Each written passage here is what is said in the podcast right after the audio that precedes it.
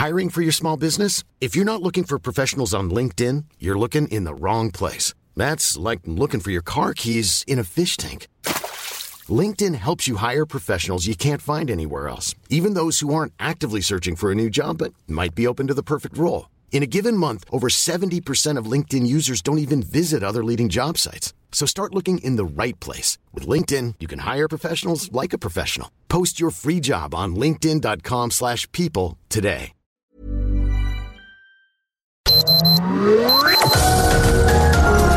Heraldo Media Group presenta Sergio Sarmiento y Lupita Juárez.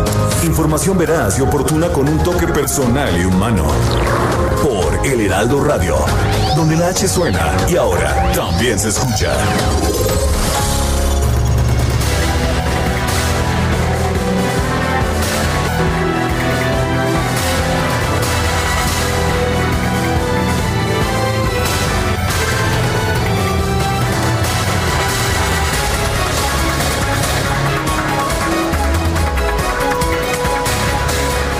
El magistrado electoral José Luis Vargas Valdés ha circulado a través de redes sociales y otros medios una propuesta de proyecto que se sometería al pleno del tribunal en el que niega, sí, niega el registro a la organización México Libre de México Libre de Margarita Zavala.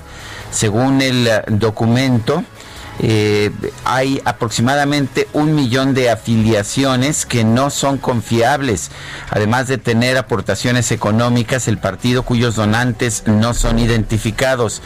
Este proyecto, como le decía, fue circulado en la cuenta personal de Twitter del magistrado Vargas Valdés.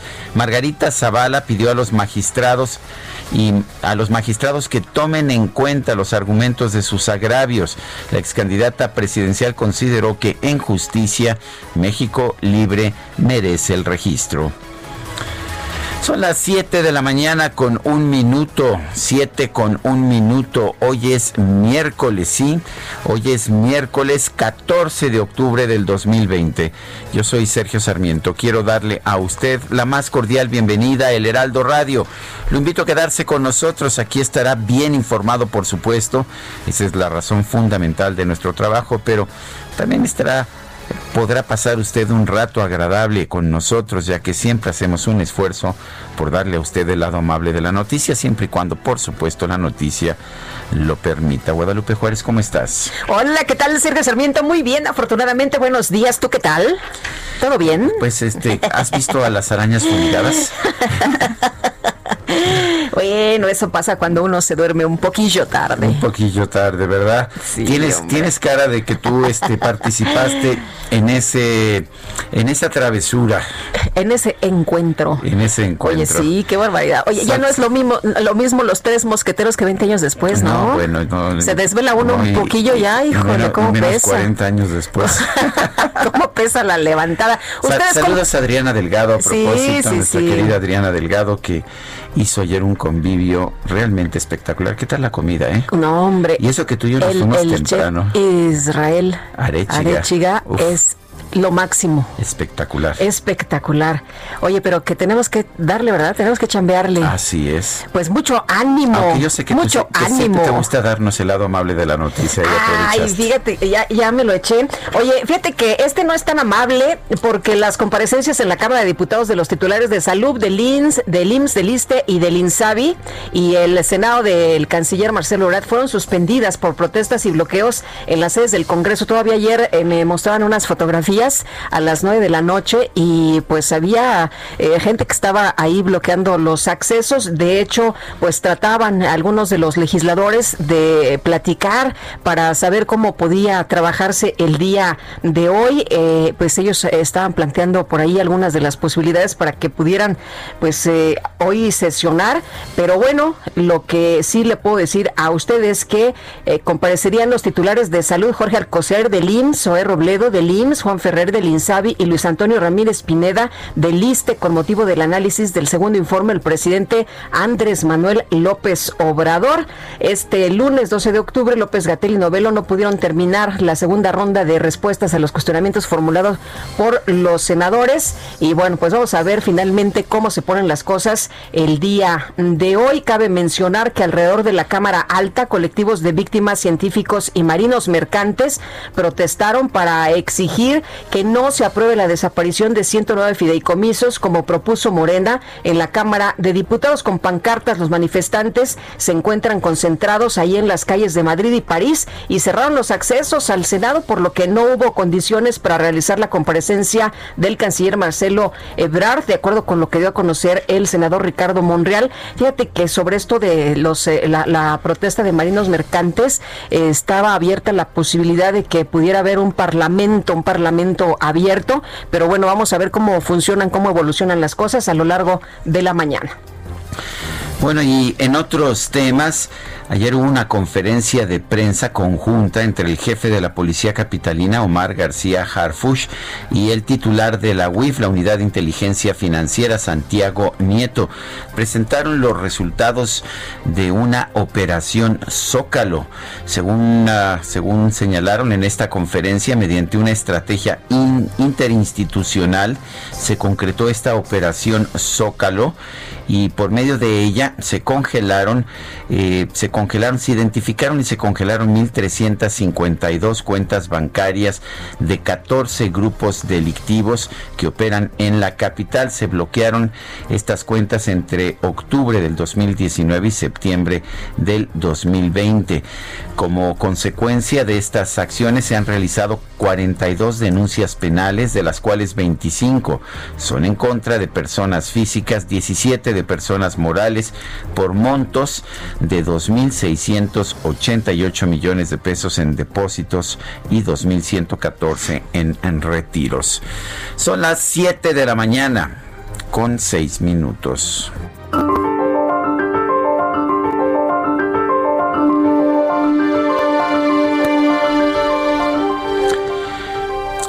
aprovecho para decirles a quienes están tomando esas casetas que ya se terminó este asunto completamente irregular.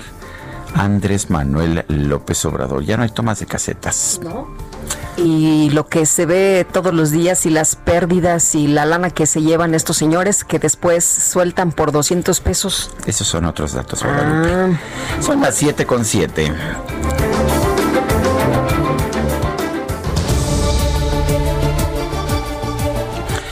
Preguntas, ya sabe usted que somos preguntones ayer. Preguntábamos, ¿debe exigirse la devolución del llamado penacho de Moctezuma?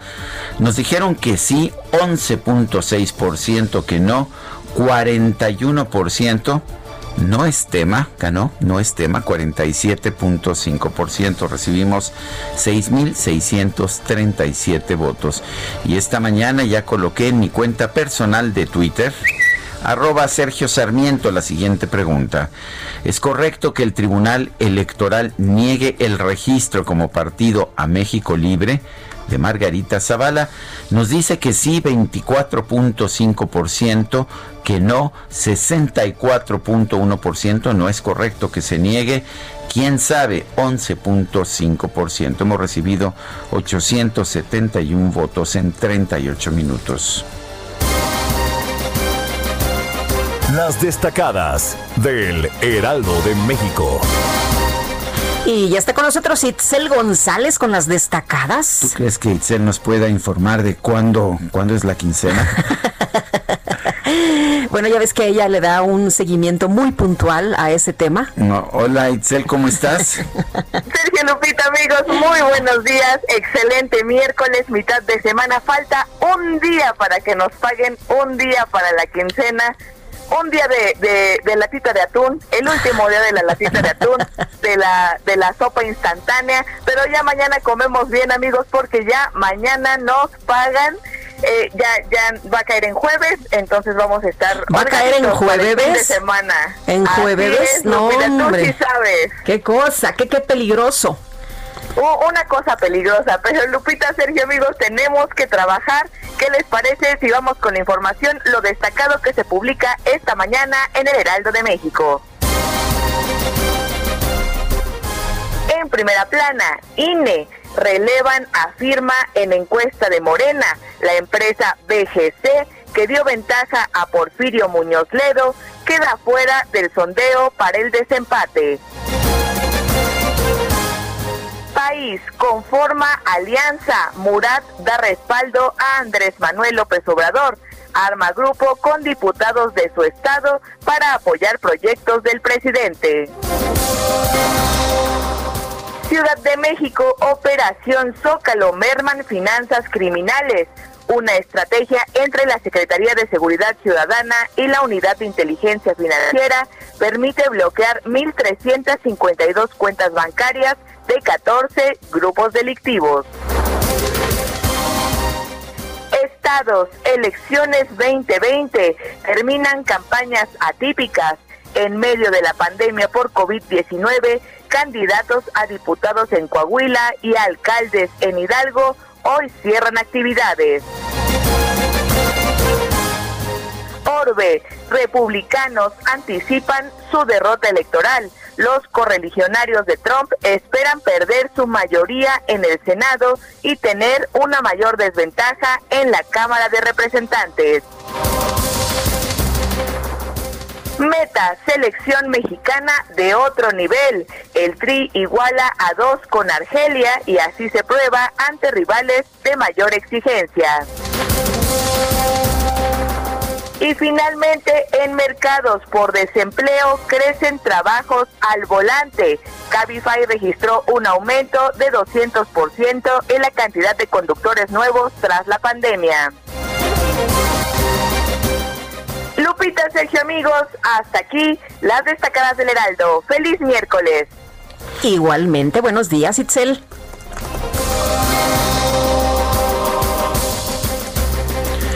Son las 7 de la mañana con 11 minutos de este miércoles 14 de octubre. Vamos a un resumen de la información más importante.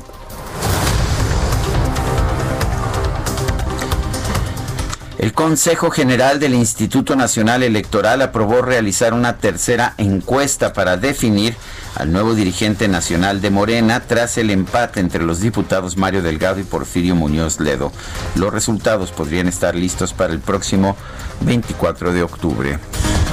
Y el magistrado del Tribunal Electoral, José Luis Vargas, presentó un proyecto de resolución que propone confirmar la decisión del INE de negar el registro del partido político a la organización México Libre que encabezan la ex candidata presidencial Margarita Zavala y el expresidente Felipe Calderón. Margarita Zavala consideró que México Libre merece el registro como partido. Pidió a las fuerzas políticas de oposición que se solidaricen con su movimiento, ya que corren el riesgo de pasar por la misma situación. Y la Cámara de Diputados instaló una carpa para recibir a las diversas organizaciones que acuden a presentar sus inconformidades y propuestas en torno al presupuesto de egresos 2021 quienes están en, esta, en este plantón de las vías del tren son algunos personajes radicales que, que lo... Como parte de la Jornada Nacional en Defensa de la Ciencia, la Dignidad y la Cultura, distintos colectivos que rechazan la desaparición de los fideicomisos públicos bloquearon las entradas al Senado. El coordinador de Morena en la Cámara Alta, Ricardo Monreal, anunció la cancelación de la comparecencia del canciller Marcelo Ebrard de este martes debido a que un grupo de manifestantes impidió la entrada de los legisladores. Senadores de oposición anunciaron que podrían presentar acciones de inconstitucionalidad en caso de que la mayoría de Morena y sus aliados aprueben la desaparición de los fideicomisos públicos. Y el gobernador de Chihuahua, Javier Corral, informó que los mandatarios de Alianza Federalista buscarán contar con el apoyo del Senado para evitar la desaparición de los fideicomisos. Por otro lado, Javier Corral aseguró que ya están identificados los líderes de los grupos que mantienen bloqueadas las vías férreas del municipio de Meoqui. Quienes están en, esta, en este plantón de las vías del tren son algunos personajes radicales que, en lo, que lo que realmente quieren provocar es la violencia. Eh, ellos lo que quieren es, es generarle un conflicto al gobierno del Estado. Eso es lo que están buscando estos líderes, que tenemos perfectamente identificados y, y en contra de quienes vamos a actuar por las vías legales. Olga Sánchez Cordero, la secretaria de Gobernación y otros funcionarios del gobierno federal sostuvieron una reunión con el presidente de la Asociación de Usuarios de Riego de Chihuahua, Salvador Alcántar, para tratar de llegar a una solución al conflicto por el agua en el estado. Funcionarios de la Secretaría de Gobernación se reunieron con familias de presuntos presos políticos pertenecientes a la organización Frente Nacional de Lucha por el Socialismo. Exigieron la liberación de sus seres queridos y una reunión con la titular de la dependencia, Olga Sánchez Cordero. Este martes, México fue reelecto para ocupar uno de los 15 nuevos puestos en el Consejo de Derechos Humanos de la Organización de Naciones Unidas para el periodo 2021-2023. México fue uno de, de, los muy pocos países que o de los países que se abstuvieron en el caso de continuar las investigaciones sobre las violaciones a derechos humanos allá en este consejo por parte de Venezuela. Bueno, el exdirector general de Pemex Fertilizantes, Edgar Torres, recibió una tercera sanción por parte de la Secretaría de la Función Pública por no reportar seis cuentas bancarias a su nombre y el de su esposa con 25 millones de pesos. Y la presidencia informó que en días recientes se llevó a cabo una revisión de los contratos celebrados de 2012 a 2017 entre el gobierno y la empresa Numbac, presunta implicada en la triangulación de recursos relacionados con el caso del exsecretario de Seguridad Pública, Genaro García Luna. El Movimiento Nacional de Padres de Niños con Cáncer anunció que va a interponer una denuncia penal en contra del presidente López Obrador, el secretario de Salud Jorge Alcocer y el director del INSABI Juan Antonio Ferrer por falta de medicamentos oncológicos y omisión en la atención médica. Israel Rivas, vocero del movimiento, señaló que los padres afectados no creen en la versión del gobierno sobre el robo de más de 37 mil unidades de fármacos oncológicos, ya que las autoridades les han mentido de manera sistemática. La jefa de gobierno de la Ciudad de México, Claudia Sheinbaum, señaló que ya hay avances en la investigación del robo de medicamentos oncológicos del pasado 4 de octubre en la alcaldía de Iztapalapa. Entraron trailers a la bodega y no se robaron todos los medicamentos, se robaron específicamente los medicamentos oncológicos y algunos otros. Pero había otros medicamentos que no, no se robaron que también tienen mucho valor. Entonces, eh, obviamente yo digo los hechos, que cada quien saque sus conclusiones, no, no quiero eh, decir nada adicional para no poner en riesgo también la investigación.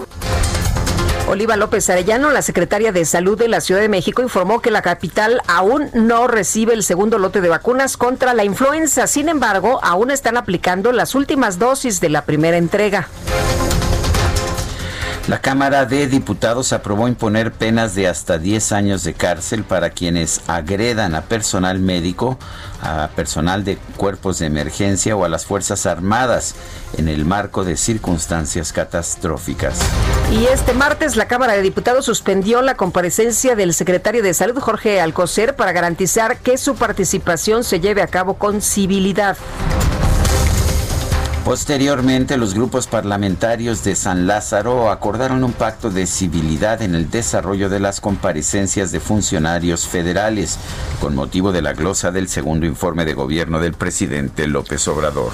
Y desde Palacio Nacional, el director general de epidemiología, José Luis Salomía, aseguró que México ocupa el lugar número 71 del mundo en la incidencia del COVID-19 por cada millón de habitantes. En donde vemos cómo a nivel mundial México ocupa el lugar número 71 por tasa por millón de habitantes. Y esto lo comentamos porque en diferentes eh, medios o en su momento en algunas publicaciones en redes sociales hablan de que México es el país que en su momento está entre los primeros lugares de la transmisión o que inclusive es de los países con, en Latinoamérica con la mayor transmisión y eso no es cierto.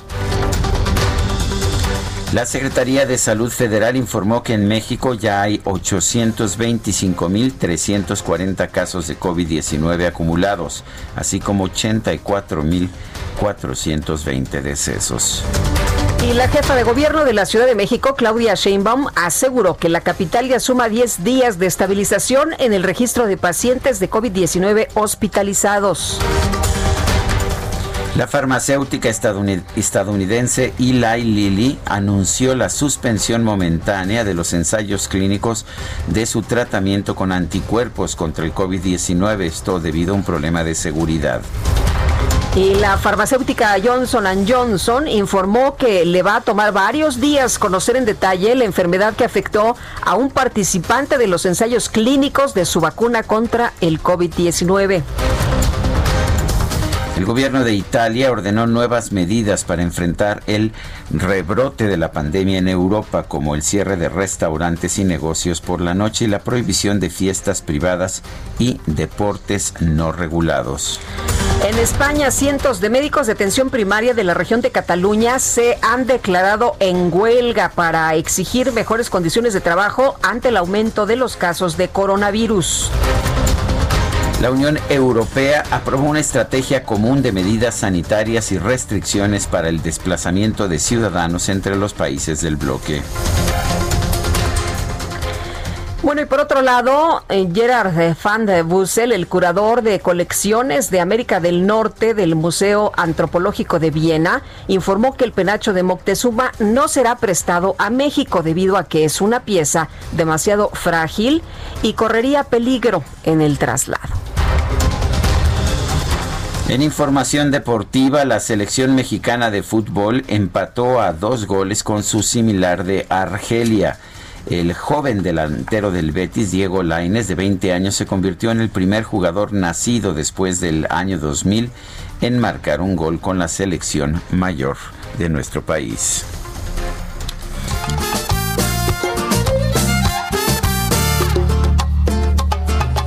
Estoy ya cansado de estar endeudado, de verte sufriendo por cada centavo. Dejémoslo todo y vámonos para Miami.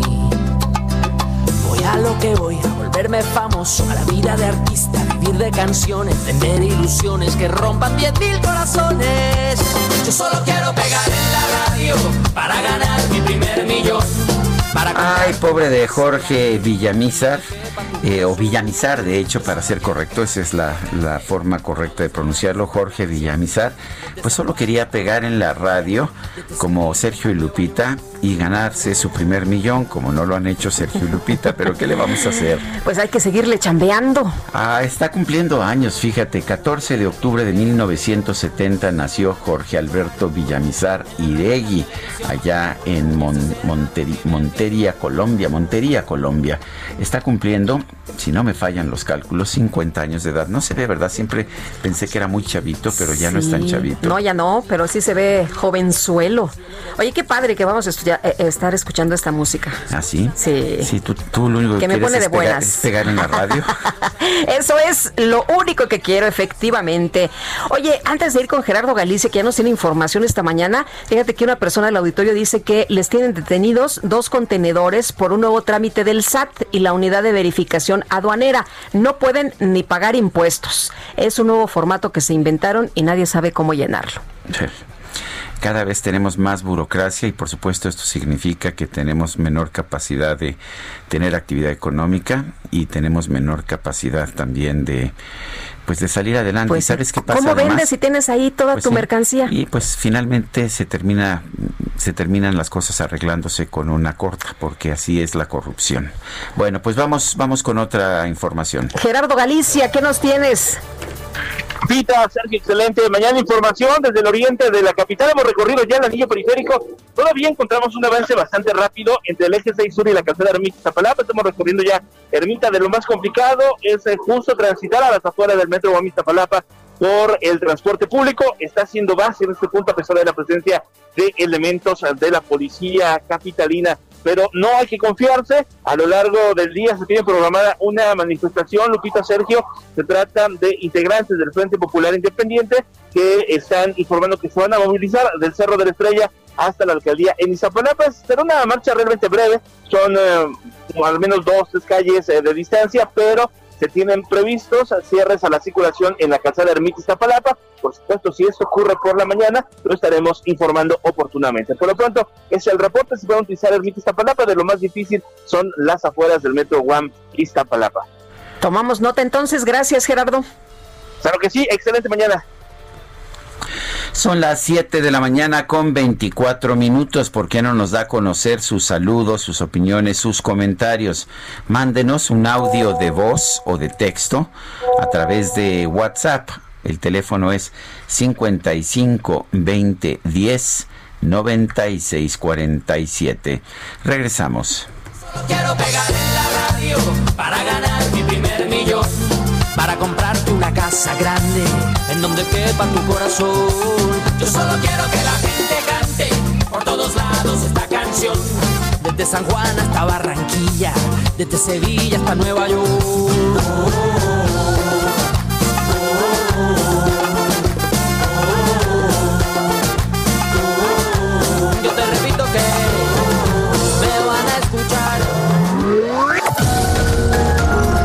Sergio Sarmiento y Lupita Juárez quieren conocer tu opinión, tus comentarios o simplemente envía un saludo para ser más cálida esta mañana. Envía tus mensajes al WhatsApp 5520 109647.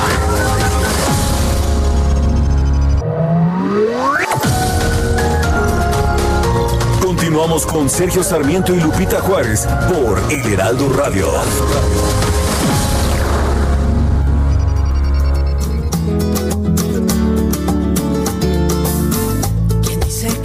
Duelen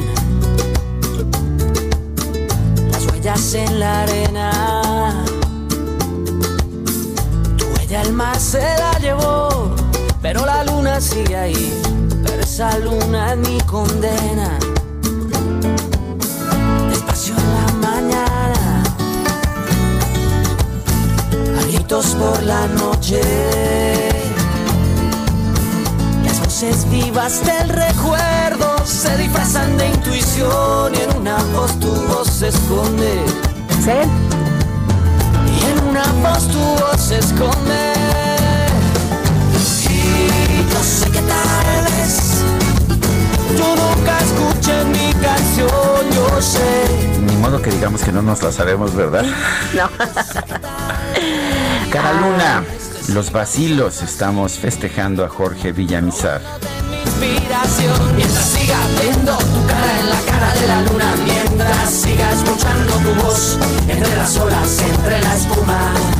Y ya viste que, ya sabes, todo nuestro equipo son, ya sabes, muy cool siempre y puro heavy rock y todo. Y nada más salen los vacilos y ahí están todos bailando. ¿Ya viste a Angelina? No, ya la vi. La Yoli. No, bueno, bueno, bueno. Qué barbaridad. Bueno, ¿y tú te la sabes toda? Me la sé toda. Oye, este, y si adelantamos el viernes. Este, pues apenas es miércoles, Guadalupe. Todavía nos falta el jueves. Oye, pues en mi Twitter, eh, buen miércoles, ánimo. Y contesta un tuitero. Dice, sí, ya casi es viernes. Eso es tener ánimo. Oye, y si nos adelantamos, y si nos adelantamos de una vez hasta el próximo viernes 23 de octubre. Ah, día de cumple, día del Ah, cumple. bueno. No, hombre, Sergio, tú Oye, ya quieres pachanga. ¿Cuándo, ¿Cuándo es correcto abrir este a- abrir la temporada de regalos?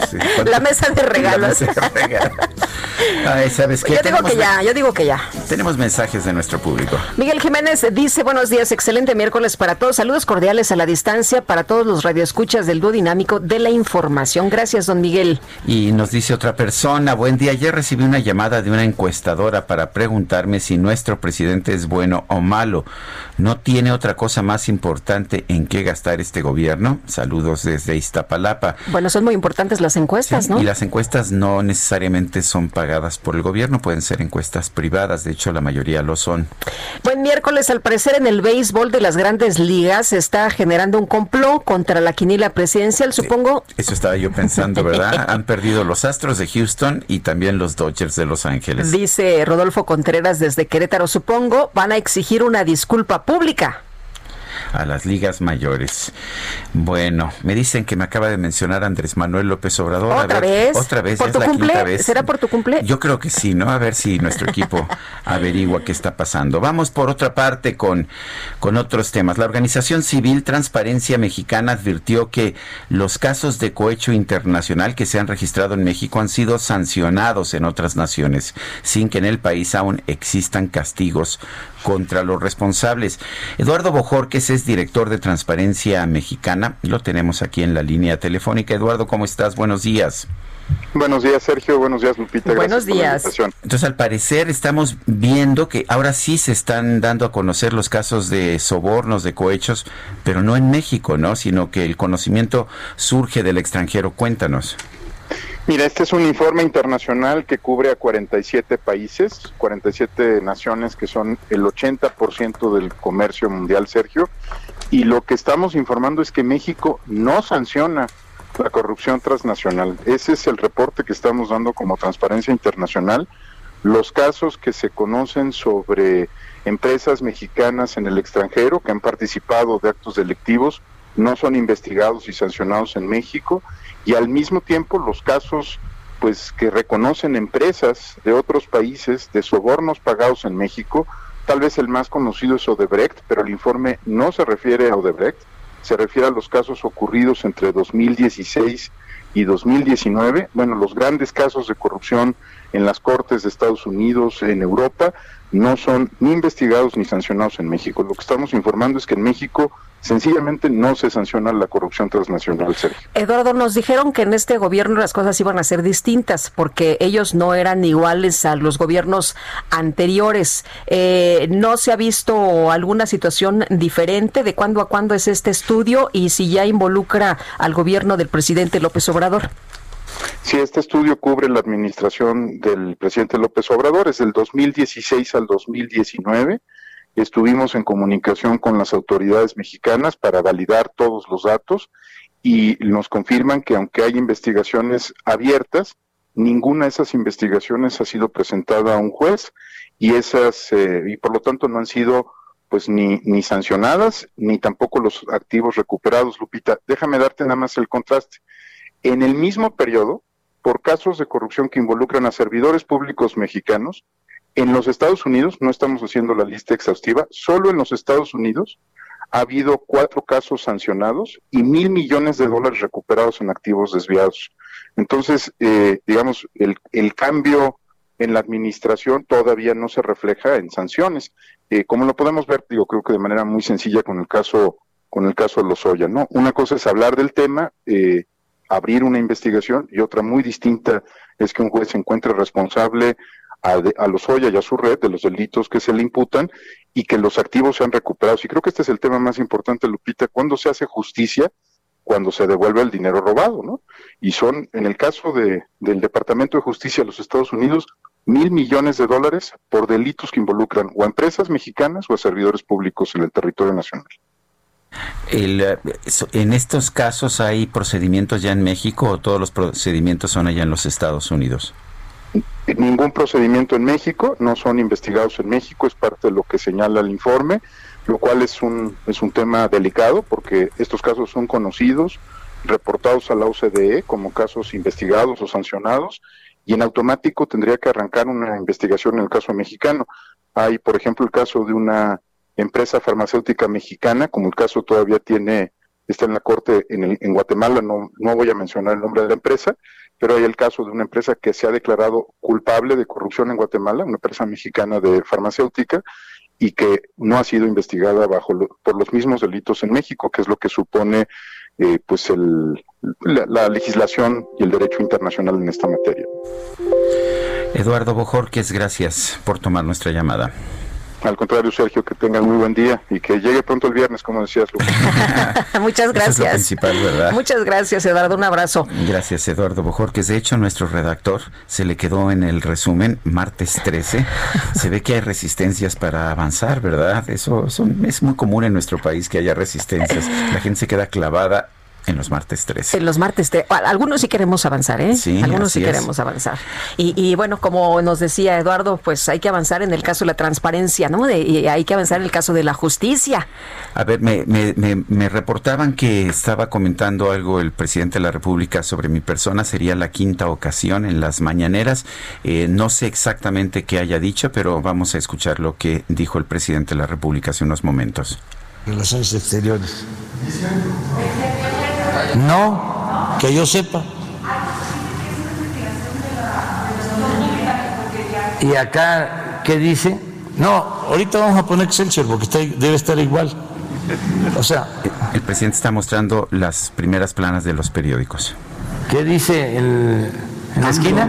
AMLO no es el más atacado. Ah, pues, Sergio Sarmiento. No es el más atacado.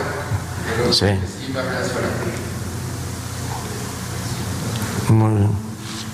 Pues no, no, no soy atacado. Está de manifiesto. A ver, el reforma. Bueno, pues muy, muy, muy breve. Está mostrando las primeras planas de los periódicos que siempre considera que son enemigas, como Donald Trump, ¿no? Que considera que los medios son el enemigo del pueblo. Se refiere a una entrevista que sale hoy en primera plana del periódico El Universal. Es una entrevista conmigo. El encabezado del periódico El Universal es AMLO no es el más atacado, pero sí el más reacio a la crítica. Y sí, es una frase que dije yo. ¿En qué me basé? No lo inventé. Eh, sino que es una es por una información que Luis Estrada de Spin eh, dio a conocer. De hecho, lo entrevistamos, lo entrevistamos aquí. precisamente aquí en el Heraldo Radio. También está mi frase, que también es cierto, es una frase que dije en esta entrevista. Debe entender el presidente que ya no es candidato, es presidente. Y creo que sí es responsabilidad de los presidentes no insultar, no mm, difamar. Bueno, pues es lo que dije. Ahí están las y, declaraciones. y defiendo lo que digo. Además, me refería al trabajo de un académico que lo que hizo fue eh, utilizar exactamente la misma metodología que utilizó la gente de Andrés Manuel López Obrador, que tomó un día y vio cuántos comentarios había en los periódicos y encontró que el 63% eran negativos y lo que hizo Luis Estrada de Spin fue tomar exactamente el mismo día en el segundo año de gobierno del presidente Peña Nieto para ver qué porcentaje de comentarios eran negativos y resultó que era 73%, 10% más y a eso me refiero y efectivamente aquí lo entrevistamos Guadalupe y yo en en el Heraldo Radio. Pero bueno. Oye, y bueno, hay eh, en otras en otras cosas también eh, relevantes esta mañana. El presidente es marca registrada, ¿verdad? no, creo que creo que no creo que no se la dieron, ¿eh? No se la dieron. No, no así que bueno, pues bueno, este, muy bien. puedes, expresarte y utilizar su nombre. Oye, ayer organizaciones sociales pidieron al Senado de la República no aprobar la eliminación de los fideicomisos. ¿Qué implica la extensión de los 109 fideicomisos? Y aparte, ¿por qué si no les gusta que haya fideicomisos a todavía se les va a garantizar como al eh, ejército, ¿no? Que, han, aumentado sus Así es, para, para, muy importante. para comprar equipo. Y José Ramón Cosío, ministro en retiro de la Suprema Corte de Justicia de la Nación, está en la línea telefónica y le agradecemos que platique con nosotros esta mañana. ¿Qué tal, ministro? Buenos días. Hola, ¿qué tal? ¿Cómo están? Muy buenos días. Bien, muchas gracias. Qué gusto, qué gusto conversar contigo. Hace mucho tiempo que no lo hacíamos. José Ramón. Sí, Sergio. ¿Cómo ves esta posición del Senado para o de algunos de los senadores que dicen que no se deben eliminar los fideicomisos? ¿Cómo, eh, cómo lo ves y cuál es tu posición? Mira, yo estoy, eh, desde luego hay algunos fideicomisos que tienen problemas, pero la, la, inmensa mayoría no. Hay una auditoría que se hizo hace un par de años por eh, la Auditoría Superior de la Federación en la cual analizaron 350, 355 fideicomisos y encontraron que efectivamente hay algunos problemas en algunos de ellos. Los fideicomisos, algunos están en proceso de extinción hace varios años, otros tienen eh, un contrato, pues no, no voy a decir que irregular, pero sí muy laxo, etcétera. Pero la mayoría de los fideicomisos funcionan. Eh, eh, el primer tema. Y segundo, no tienen esta condición de opacidad generalizada que se ha dicho, porque pues, sí son, como son recursos públicos, pueden ser auditables por la Auditoría Superior y por la Secretaría de la Función Pública. Primer asunto. Segundo, ¿qué haces con un fideicomiso? Tomas un dinero, desde luego un dinero público, lo pones y lo destinas a un fin específico nombras un comité técnico y ese comité técnico va cumpliendo ordinariamente con las funciones de ese fideicomiso. Hay muchas operaciones que realiza el Estado mexicano que, eh, se, se, han venido realizando a través de los fideicomisos, como son todos los que se ha dicho para la investigación, para la educación, para la bioseguridad, otros para la, prevención de o la, la, prevención y la remediación de desastres, otros que tienen que ver con protecciones a periodistas.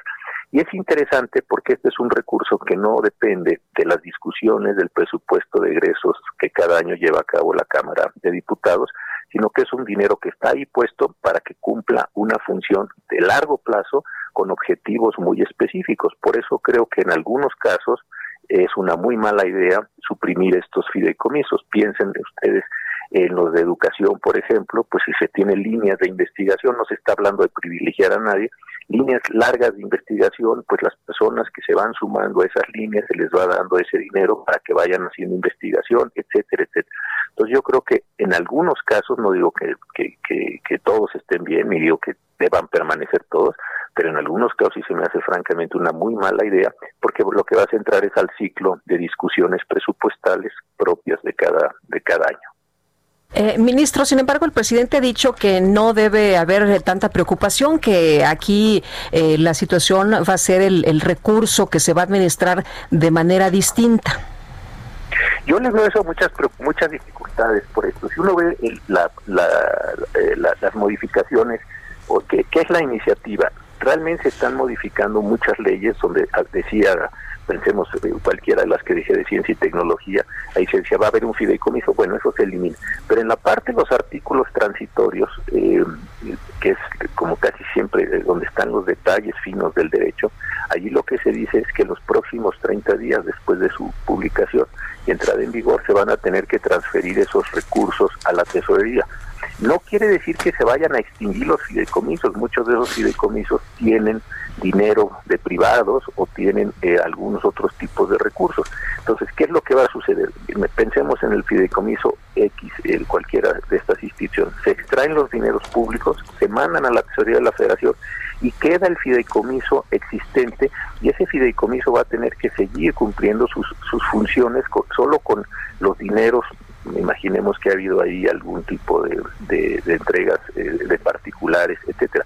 Entonces, no es que se extingue el fideicomiso, sino me parece que es una forma muy inconveniente de operación, porque hay que seguir cumpliendo y hay que seguir satisfaciendo eh, obligaciones que se contrajeron con, privados. Entonces, ahí hay un problema que a mí me parece que dentro de muchos años vamos a seguir hablando de los problemas operativos que generó esta forma tan radical de extinción de los fideicomisos. Ahí hay un problema.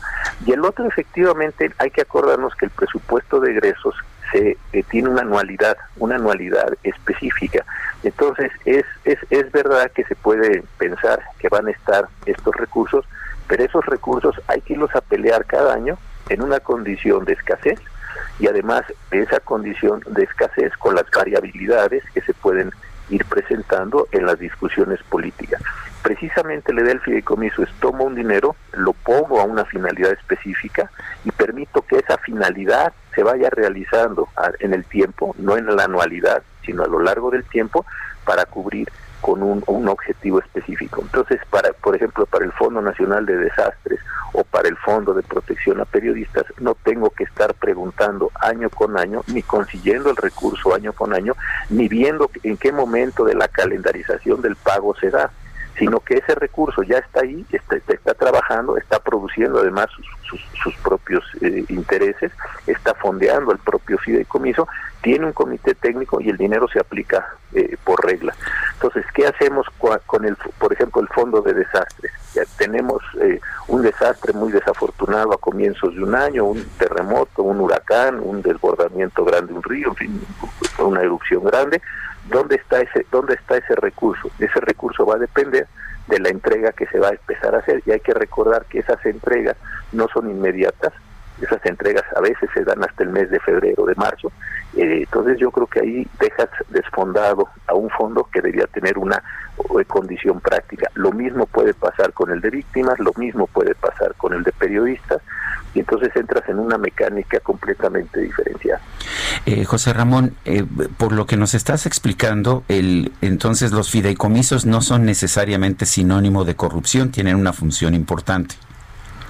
Sí, para mí los fideicomisos, mira, yo creo que eso se ha hecho una pues una, una idea así general de que todos los fideicomisos son opacos, son ocultos, y no es verdad. Un fideicomiso se abre con un contrato ante una institución fiduciaria, muchos de estos los tienen inclusive la banca de desarrollo, es una banca pública, eh, se pone un, se decía antes, un, patrimonio, eh, se destina un patrimonio, se afecta un patrimonio para unos fines. Entonces el gobierno federal entrega un dinero, eh, se hace un comité técnico con reglas muy específicas.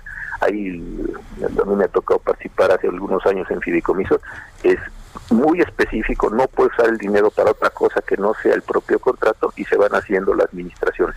Y es bien interesante recordar lo que yo decía hace un rato, que la Auditoría Superior de la Federación año con año ha estado revisando eh, esos fideicomisos y ha encontrado que unos efectivamente tienen más de 50 años, otros están en proceso de extinción y no terminan de extinguirse, algunos tienen problemas, pero eh, la minoría en cuanto a sus reglas, y entonces una vez más es, en lugar de resolver el problema individual, en lugar de ver dónde está el problema el fideicomiso, es tomar una decisión general, ordenar que en 30 días se transfieran todos esos fondos a la federación sin saber cuáles fideicomisos efectivamente están funcionando en condiciones adecuadas, en condiciones correctas, primer problema, y en segundo lugar, sin darse cuenta que muchos de esos fideicomisos van a seguir teniendo que existir, no se están extinguiendo los fideicomisos, y eso eh, veremos cómo en el mediano plazo genera un montón de problemas porque la persona que puso un dinero en el fideicomiso o aquel que contrató con un fideicomiso,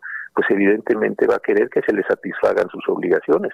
Por muy ley que haya, por muy cambio legislativo, sigue existiendo esas obligaciones. Imaginemos en proveedores de bienes, de servicios, etcétera, etcétera.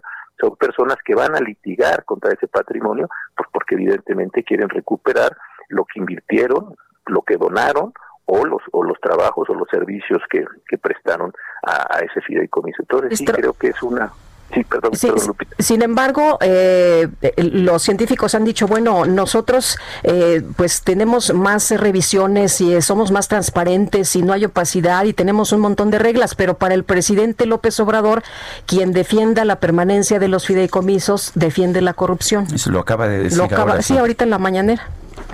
Sí, yo creo que no no es una, una actuación, no es una no es una decisión correcta, no es un comentario correcto, insisto, porque está el comité técnico, ese, ese es un elemento central.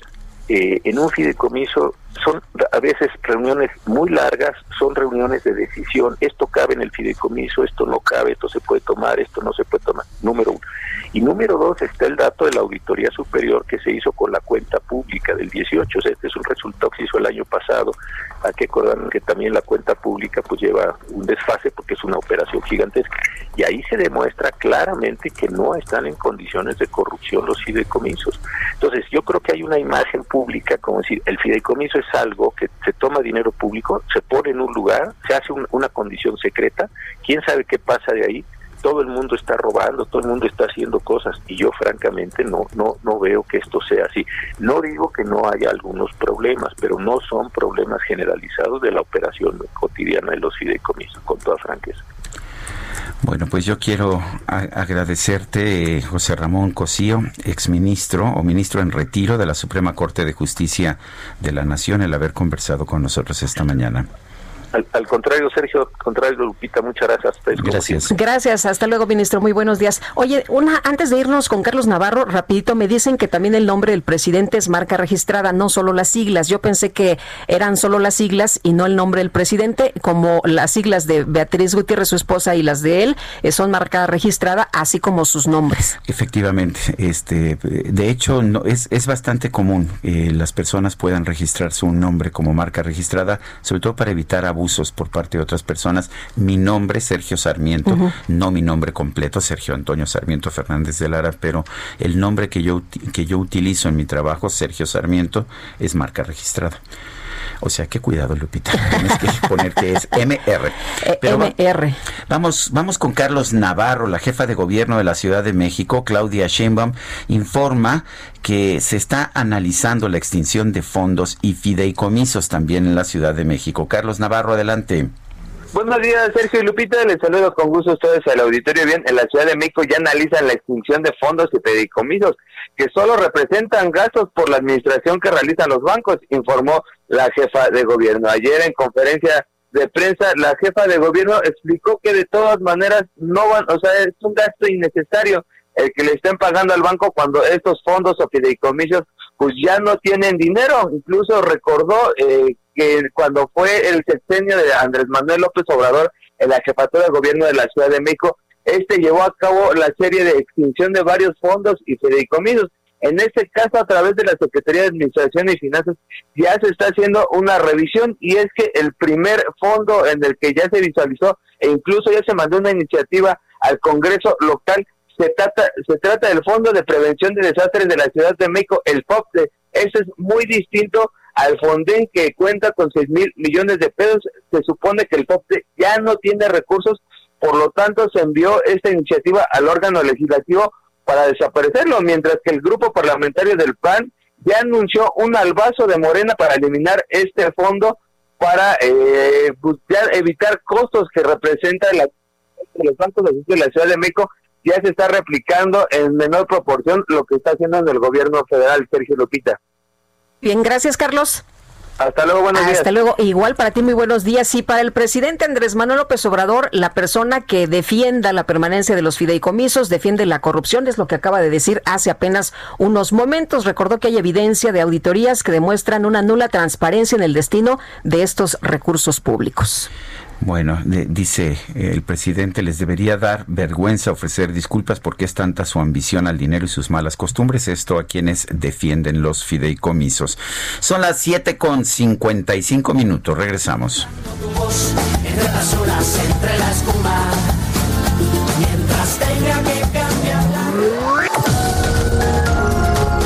Sarmiento y Lupita Juárez quieren conocer tu opinión, tus comentarios o simplemente envía un saludo para ser más cálida esta mañana.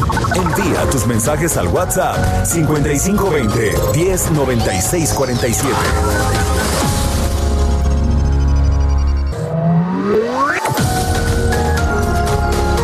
Continuamos con Sergio Sarmiento y Lupita Juárez por El Heraldo Radio.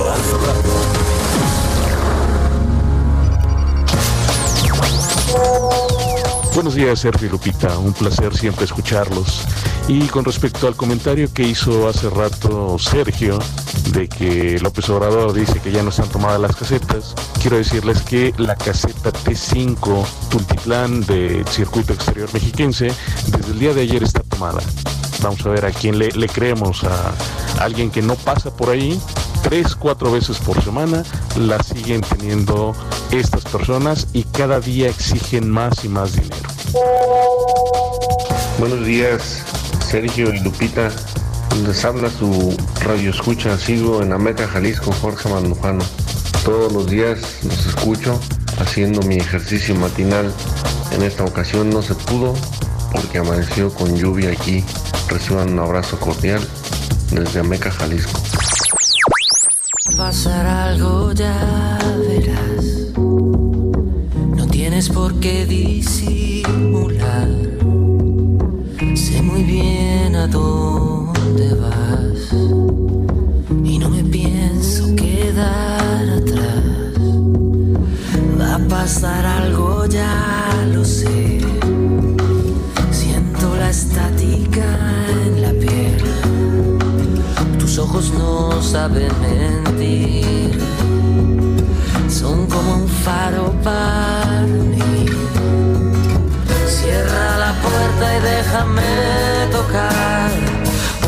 canción de viejos amores con tus manos. Qué bien se oye, Sergio. Se oye muy bien. ¿Por qué brillamos? ¿Tú crees que Jorge Villamizar nos escribió esta canción a nosotros? No, ¿verdad? No, no creo, no creo, pero, pero qué bonita. Mira nada más la coreografía que tenemos por acá. Oye, tan seria que era nuestra productora. No, no, ejecutiva. no, no, Es que hoy no sé, algo pasó, ¿eh? Yo, yo no sé si. Algo pasó. Se ve que no durmieron, que se fueron de fiesta anoche. Todo el mundo anda bueno, de un gran ánimo esta mañana. Vamos a los mensajes y saludos a Lupita y Sergio. Un excelente día. Este gobierno, por ahorrarse unos centavos en medicamentos, está dispuesto a matar a miles. Hace tres meses que no hay medicamento para diabéticos. Nos escribe la familia González desde Calzada Ignacio Zaragoza. Los escuchamos, nos dicen. Dice otra persona, siempre un placer escucharlos desde temprano. Estoy muy preocupado por la adjudicación de los fideicomisos por el gobierno de López. Doy por hecho que este dinero ya se perdió. Un fuerte abrazo. Francisco 1955. Y buen día, Lupita y Sergio. Soy Ismael eh, Núñez. Les comparto que me he jubilado con júbilo. Ah, qué bien. Y agradezco, agradezco a Dios, a la vida y a mi CFE. Qué bonito, ¿no? Pues la verdad, sí. Oye, saludos a nuestros amigos también allá en Houston que nos están escuchando, pero también nos están viendo esta mañana. Así que Ah, muchísimos saludos, saludos. bueno, son las 8 de la mañana con 3 minutos. El pronóstico del tiempo. Sergio Sarmiento y Lupita Juárez. Y vamos con Alejandro Ramírez, meteorólogo del Servicio Meteorológico Nacional de la Conagua. Adelante, Alejandro. Carlos, y comentar las condiciones meteorológicas para este día. Pues bien, para hoy tenemos un canal de baja presión, el cual se extenderá sobre el oriente y sureste del país. Este sistema ocasionará potenciales lluvias puntuales intensas en Veracruz y Oaxaca y fuertes o muy fuertes en Puebla, Chiapas, Tabasco y Campeche. Por otro lado tenemos el paso de la tropical número 40, la cual se desplazará sobre las costas del Pacífico Sur mexicano y en su recorrido ocasionará lluvias con intervalos de chubascos en dicha región. Finalmente tenemos la tormenta tropical Norbert, la cual se regeneró el día de ayer por la tarde. Este sistema se ubicará al oeste de Baja California Sur, originará nublados densos, lluvias y vientos fuertes, así como un eje elevado en la costa de dicha entidad. Mientras que para la Ciudad de México, durante esta mañana se pronostica cielo medio nublado, con un incremento de nubosidad por la tarde y probabilidad de lluvias aisladas. El viento será del noreste de 10 a 15 con rachas de 40 kilómetros sobre hora, mientras que la temperatura máxima estará oscilando entre 25 y 27 grados centígrados, siendo un ambiente caluroso durante este día, mientras que la temperatura mínima para el día de mañana en la mañana será de 12 a 14. Esto sería mi reporte. Muchas gracias. Ah, bueno, pues muchas gracias por la información, Alejandro Ramírez. Bueno, y este fin de semana las autoridades federales de salud confirmaron el primer caso de COVID e influenza en el país. En San Luis Potosí las autoridades pues eh, eh, dijeron que ya tenían registro de dos pacientes con ambas enfermedades al inicio de la pandemia. La temporada de influenza pues ya está aquí y mientras que la pandemia eh, de COVID no, pues dicen que estamos en una meseta, pero tenemos más muertos cada día. ¿Y cuál es la probabilidad de contagio doble? ¿Cómo está la situación? ¿Cómo la ve en estos momentos el doctor Alejandro Macías, infectólogo y excomisionado especial para la atención de la influenza? Doctor, qué gusto saludarlo esta mañana. Buenos días. Hola, buenos días. Gusto de estar con su auditorio, Sergio Lupita. Bueno, a ver, yo me imagino que no es necesariamente extraordinario desde el punto de vista médico que alguien tenga dos enfermedades, en este caso COVID e influenza. Pero ¿por qué es importante que estemos viendo estos casos? Sí, Sergio, de hecho no es nada raro. Eh, por ejemplo, influenza circula cada año con el virus incisional respiratorio y frecuentemente se ven infecciones juntas por los dos. Pero no es eso lo que preocupa tanto, porque eso no deja de ser una cierta curiosidad. Lo que preocupa es que se junten la epidemia con la estación de influenza, que estén activas las dos, que se saturen nuevamente gravemente los hospitales y que pueda colapsar el sector público de atención. Eh, doctor, en estos momentos, ¿cómo ve usted la situación? Nos dicen que estamos en una meseta. ¿Estamos viendo realmente que se calma la pandemia de COVID? Mira, yo creo que una vez que alcanzó un pico y empezó a bajar un poco, pues se ha estabilizado ahí. Y se ve por lo que está ocurriendo en Ciudad de México, que pues la ocupación hospitalaria sigue muy estable, digamos, y la ocupación de terapia intensiva, porque hay que distinguir ocupación de terapia intensiva de ocupación de ventiladores. ¿eh? No es lo mismo que te toque un ventilador en terapia intensiva a que te toque fuera de terapia intensiva. Si te toca un ventilador fuera de terapia intensiva, tus posibilidades son- no son muy buenas, que digamos. Eh, doctor, hemos visto, eh, en, otro tema, pero es un tema relacionado, hemos visto algunos casos de reincidentes, de personas que parecen adquirir eh, la enfermedad nuevamente, el COVID, meses después de, una, de un primer caso. ¿Qué nos dice esto? ¿Que no hay inmunidad o que la inmunidad puede, puede no existir en ciertos casos? ¿Por qué es importante esto? Sí, mira, para empezar, Sergio, la mayoría de los casos la enfermedad es curable y deja inmunidad. Pero pasa con los catarros que esa misma inmunidad desaparece un tiempo después, generalmente por ahí de un año. Por lo que sabemos la enfermedad generalmente se cura. Hay casos reportados, sí, unos 15 o 20 en la literatura, que se ha demostrado cómo la gente ha vuelto a infectarse, particularmente uno que se acaba de reportar, en donde una mujer inclusive falleció, una mujer con cáncer, estaba en quimioterapia. Eh, en esos casos, son rarezas. Puede ser, pero hay dos tipos de inmunidad, una por anticuerpos y otra por células. Cuando falla una, jala la otra y cuando baja una, funciona la otra. Lo que se pierde más rápido al parecer son los anticuerpos, pero alguna inmunidad queda de todos modos. Ahora, doctor, el pronóstico para una persona que tiene COVID de influenza, eh, para influenza, pues ya sabemos que hay oseltamivir y hay algunos medicamentos que podrían, pues, ser buenos, pero eh, depende del organismo de cada quien.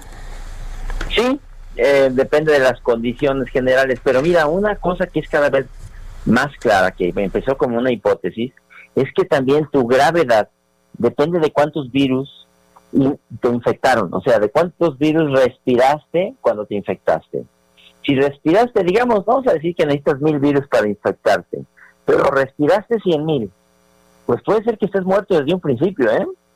Lo que se llama que superaste la dosis letal. Para que no ocurra eso, hay que traer un cubrebocas, porque el cubrebocas es una especie de vacunita que no es perfecto, pero no deja pasar esos cien mil virus. A lo mejor deja pasar nomás dos o tres mil y vas a tener una enfermedad leve o asintomática. Si respiras 100 mil, por bien que estés, puede ser que a tener una dosis muy, muy alta y un cuadro muy grave. Entonces, eh, depende de otras cosas, también tus condiciones, pero ojo, para eso también es el cubreboca. Ah, ahora bien, el subsecretario de Salud, Hugo López Gatel, ha señalado en repetidas ocasiones que no hay pruebas de la eficacia del cubrebocas o de la mascarilla para evitar infecciones. Eh, ¿Qué opina usted y qué es lo que nos dice, qué es lo que nos dice la ciencia? No, mira, la eficacia ya es abrumadora la cantidad de información que hay. Desde luego que no es un estudio comparativo en el que hayas visto, a ver, a esos les pusimos cubrebocas y estos no, les lanzamos un virus y este, estos se enfermaron y estos no. Ese estudio no lo vamos a tener porque es éticamente imposible. Pero si tú vas juntando las evidencias de estudios de dinámica de partículas, control de brotes, estudios donde se evitaron infecciones por el uso del cubrebocas, modelos matemáticos, la evidencia es abrumadora. De hecho, el uso del cubrebocas tiene tanta evidencia que es más la evidencia a su favor que de cualquier otro mecanismo de transmisión o de evitar la infección. Entonces, no, aquí y ahora eh, la evidencia es prácticamente contundente para favor del uso del cubrebocas y hay que promover su uso. Muy bien. Doctor Alejandro Macías, gracias por hablar con nosotros. Gracias, Sergio Lupita, que estén bien, cuídense. Gracias, igualmente, doctor. Y el director general de epidemiología de la Secretaría de Salud, José Luis Salomía, dijo que en México se registró un incremento de las hospitalizaciones por COVID-19. Gerardo Suárez, adelante con la información. Hola Sergio Lupita, muy buenos días. Después de varias semanas con una tendencia a la baja, México registró un aumento de las, de las hospitalizaciones por COVID-19. En conferencia, el director general de epidemiología, José Luis Salomía, mencionó que el aumento de personas hospitalizadas por coronavirus es leve y ocurrió en los últimos dos días, pero estarán atentos al comportamiento de este indicador. Escuchemos a José Luis Salomía Esto todavía no evidencia un problema en sí o como tal, dado que ese incremento está todavía en niveles bajos de lo que hemos visto en las dos últimas semanas. Pero sí va a ser importante día con día poder dar seguimiento a esta tendencia porque en su momento nos puede evidenciar, como decíamos el día de ayer, que si se incrementan las hospitalizaciones, esto también puede ser un indicador de que la transmisión y los casos pueden estarse incrementando en la comunidad. Ante esta advertencia, el funcionario explicó que la ocupación hospitalaria por COVID había alcanzado un máximo de más de 18 mil personas a fines de julio y, desde entonces había bajado hasta llegar a una cifra mínima de 9.927 personas a principios de octubre. Sin embargo, al corte del 12 de octubre se contabilizaron ya 10.798 personas hospitalizadas, lo que representa un aumento de casi 900 pacientes.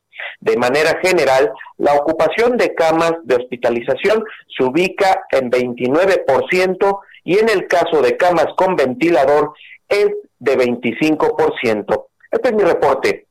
Gerardo Suárez, muchas gracias. A ustedes, buen día. Bueno, pues ahí está la información eh, y es información ah, que pues que, nos está eh, señalando la situación, sigue siendo una situación muy complicada. Pero a ver, son las 8 de la mañana con 13 minutos. El Químico Guerra con Sergio Sarmiento y Lupita Juárez. ¿Cómo estás, Químico? Muy buenos días. Hola, Lupita, Sergio. Efectivamente, esto del eh, coronavirus pues sigue siendo una cuestión de mucha incertidumbre. Parece ser, Sergio, y que la incertidumbre sobre el futuro parece ser lo único seguro en la pandemia del coronavirus. Sin embargo, algo evidente y claro es que el virus que causa la enfermedad continúa circulando en la población y hasta que haya una vacuna o tratamiento, pues no sabemos si habrá la temporada de influenza también comenzó. El día de ayer se llevó a cabo un seminario eh, por parte de Sanofi, que es el gran, gran laboratorio especializado en vacunas precisamente en todo el mundo, eh, acerca de la importancia de vacunarse en este momento contra la influenza. Es algo muy, muy importante, Sergio. A pesar de que ya hace 50 años que existe la vacuna contra la influenza, se está reponiendo cada año y están haciendo nuevas formulaciones conforme se conocen las variaciones en los virus. Eh, cada año la enfermedad es una enfermedad sistémica esta de la influenza y que afecta principalmente el tracto respiratorio y que tiene consecuencias variables que van hasta la muerte, desde incapacidad hasta la muerte. Hay muchos mitos acerca de estas las vacunas, ya ven que mucha gente dice, no, no me pongo la de la influenza porque entonces me da y luego me siento mal. Pues eh, las vacunas contra la influenza usan únicamente la fracción HA, la de maglutinina. Ya ven que los virus son HN, ¿no? De, H de maglutinina y N de la neuroaminidasa. La neuroaminidasa no está presente en las vacunas, por lo tanto, no puede dar enfermedad. Hay reacciones secundarias. A mí me da, por ejemplo, yo sí me vacuno y pues, durante un día tengo ciertas molestias, un día, día y medio. Pero es importante señalar, Sergio Lupita, que en el 94% de los casos de muerte por influenza, el 94% no estaban vacunados es una tontería esto de no vacunarse y sobre todo ahorita frente a la posibilidad de que la pandemia se convierta en una sindemia, ¿verdad? Que tengamos dos al mismo tiempo y que pueda incrementar, pues no sé, geométricamente todos los impactos que tienen, tenemos que vacunarnos contra la influenza. Es un llamado de veras a todos los radioescuchas en cuanto puedan, ya están disponibles. Eh, se inicia a partir de noviembre la, eh, la época, digamos, de la, de la influenza. Tenemos que estar eh, seguramente protegidos, porque todavía no tenemos la vacuna contra el SARS, pero sí contra la influenza, por lo menos para que no nos dé doble, Sergio Lupita. Pues muy bien. Que no nos dé doble, me parece muy bien, Químico. Fuerte abrazo. Igualmente para usted. Oye, es que imagínate si ya con influenza estás gravísimo, ahora doble, hay que cuidarse, hay que cuidarse muchísimo. Bueno, la Secretaría de la Función Pública investiga al subsecretario para América del Norte, Jesús Sea de Curi, por peculado y abuso de funciones tras falsear comisiones de trabajo y utilizar recursos públicos con la finalidad de visitar a su familia que vive en la ciudad de Hong Kong. Esta es una nota que se publica hoy en el periódico El Universal, es una nota Salvador García Soto. Dice esta información que entre 2018 y 2020 el funcionario viajó cinco ocasiones a la ciudad asiática. En todos los casos cargó al erario federal el costo de los vuelos en clase Premier. Bueno, uno podría imaginar que pues eh, cada quien tiene derecho a visitar a su familia, ¿no? Cuando así tenga oportunidad, pero de que te carguen al erario público los gastos, eso sí ya no se vale. Pero eso debe ser falso, porque eso ya, ya, ya no somos iguales, ¿no? Pues dijo el presidente que desde que él entró se acababa la corrupción, hasta ha sacado en diferentes ocasiones el pañuelito blanco de no corrupción, pero bueno, pues aquí están los datos que ofrece esta investigación y bueno, dice que en sus viajes nunca realizó actividades oficiales, ¿eh? Apenas habían transcurrido dos semanas de haber asumido el cargo cuando recibió 181.864 pesos de la Cancillería para viajar del 14 al 19 de diciembre de 2018 a Hong Kong. La denuncia en contra de SEADE incluye varias pruebas documentales, o sea, no es que lo esté nada más diciendo o que alguien se lo dijo. Hay pruebas documentales y oficios de comisión de la Secretaría de Relaciones Exteriores en los que se sustentan las acusaciones de que habría gastado de manera indebida más de 865 mil pesos del erario. Las acusaciones contra quien fuera negociador de México en el TEMEC se hicieron por medio de la plataforma Ciudadanos Alertadores de la Función Pública. Vamos Vamos con otros temas. La comparecencia en el Senado del canciller Marcelo Ebrard fue suspendida. Esto por protestas. Misael Zavala nos tiene el reporte. Adelante, Misael. Buenos días, Sergio. Buenos días, Lupita. Precisamente capitanes y jefes de la Marina Mercante, así como investigadores y familiares de víctimas tomaron los accesos del recinto legislativo e impidieron la comparecencia que tenía pactada ayer el Senado de la República con el canciller Marcelo Ebrard Los marinos llegaron muy temprano y bloquearon todos los accesos al Senado para impedir la entrada de legisladores y trabajadores bajo la consigna de que la nueva ley que deja el control de puertos a la Secretaría de Marina significaría la militarización del sector.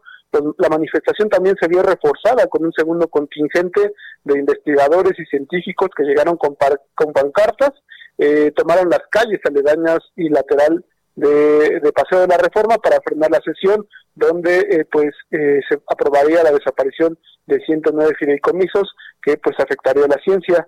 Eh, solo cinco senadores pudieron entrar a este pleno del Senado de la República, marcaron su asistencia, pero la falta de quórum obligó a aplazar tanto la sesión como la comparecencia del canciller Marcelo Ebrard. Hoy por la mañana ya se encuentran desbloqueados todos los accesos y eh, según el coordinador eh, de Morena en el Senado, Ricardo Monreal, pues esperan que se lleven a cabo estos eh, trabajos legislativos.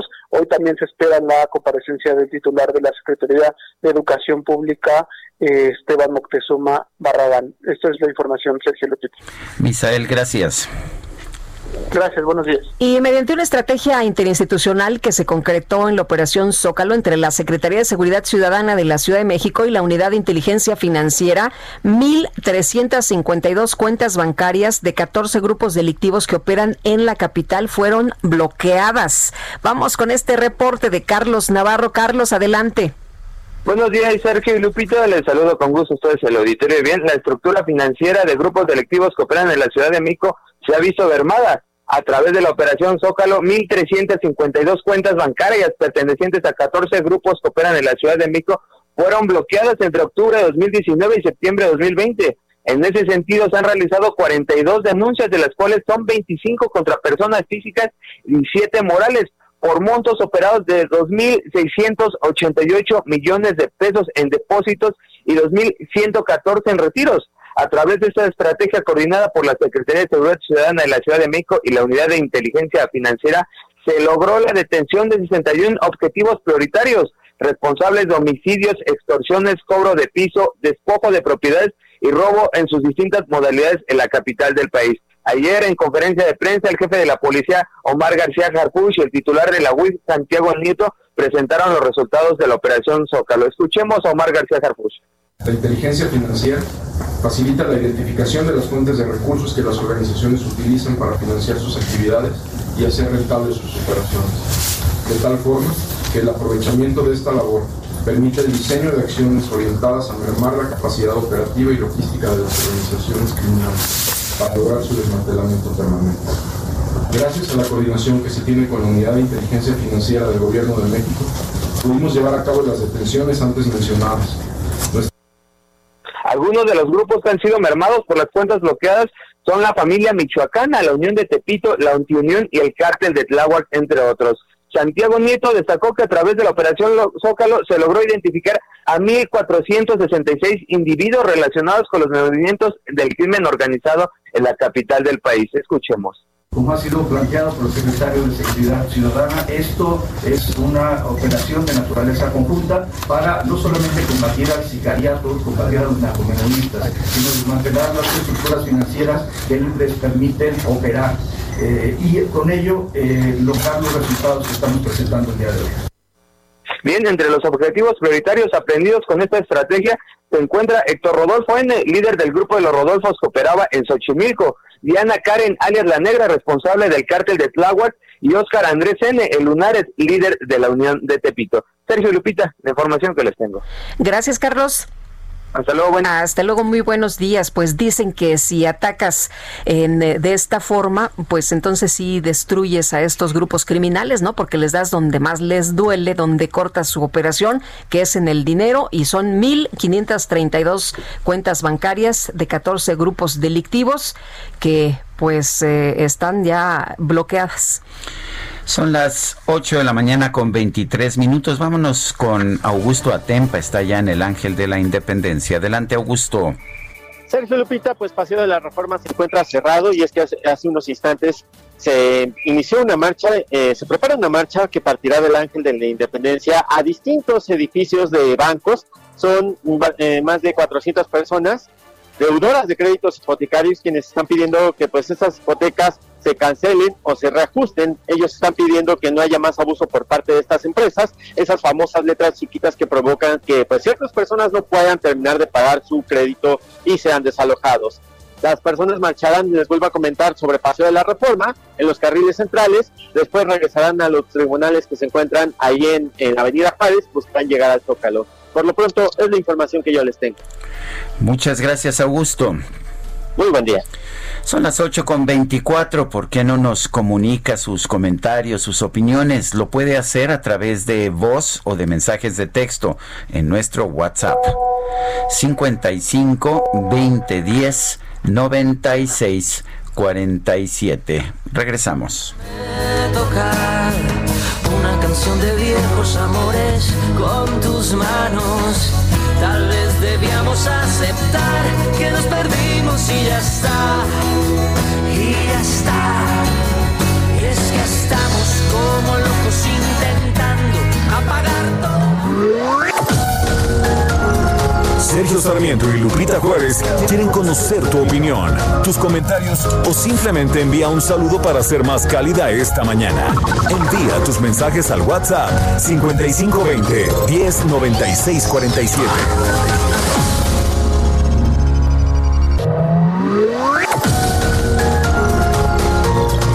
Con Sergio Sarmiento y Lupita Juárez por El Heraldo Radio. Jaque Mate con Sergio Sarmiento.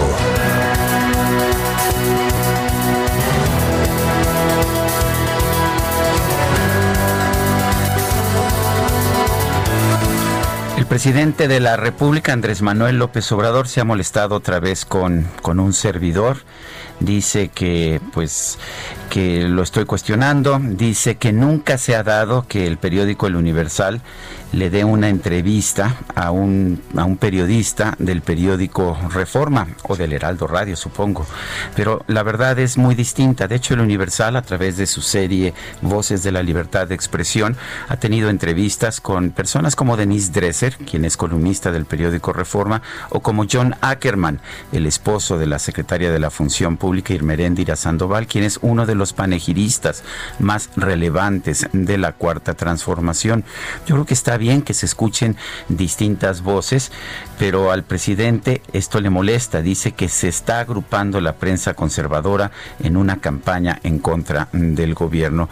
La verdad es que yo no pertenezco a ningún complot, ni, ni siquiera soy conservador, me considero un liberal y estoy muy orgulloso de defender las libertades como siempre lo he hecho, pero lo que el presidente quizás no ha alcanzado a entender es que sí debe ser ya un presidente para todos los mexicanos, no debe utilizar la conferencia de prensa mañanera para estar cuestionando a sus críticos, para estar ah, eh, cuestionando a todo aquel que no piense como él. Sí, un presidente de todos los mexicanos, por supuesto que considera críticas y toma decisiones, y está bien, el presidente de la República eh, ganó las elecciones del 2018, tiene el derecho de tomar decisiones por parte del Poder Ejecutivo, pero la prensa tiene también un papel muy importante, y ese papel importante es ser crítico. Es falso a propósito que el presidente sea el mandatario más atacado en la historia del país o desde los tiempos de Francisco y Madero. Ya se ha demostrado claramente que los medios de comunicación fuimos muy críticos con su predecesor, con Enrique Peña Nieto y con el anterior, Felipe Calderón, y con el anterior, Vicente Fox, y con el anterior, Ernesto Cedillo, y con el anterior, Carlos Salinas de Gortari. Sería bueno que el presidente se diera cuenta de esta realidad. Yo soy Sergio Sarmiento y lo invito a reflexionar.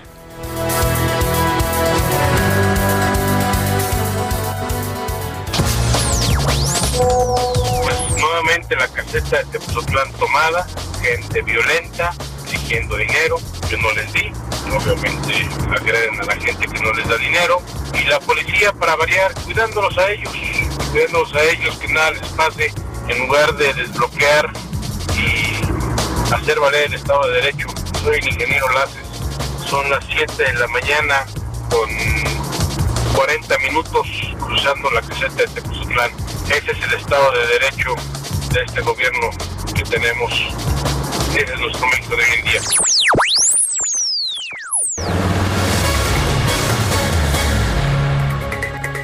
Bueno, y continuamos con la información. El magistrado del Tribunal Electoral José Luis Vargas Valdés presentó un proyecto de resolución que propone confirmar la decisión del INE de negar el registro de partido político a la organización México Libre.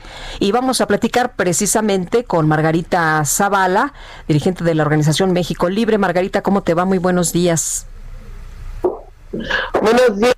¿Cómo están? Muchísimas gracias por esta oportunidad. Hola, Así Margarita. es. Sí.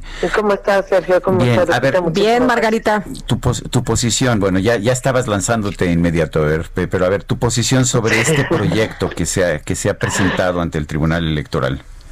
Sí, mi- mira, es desde luego un proyecto, es un proyecto adverso, pero además el contenido está lleno de incongruencias y la verdad de inconstitucionalidad, lo digo con todo respeto.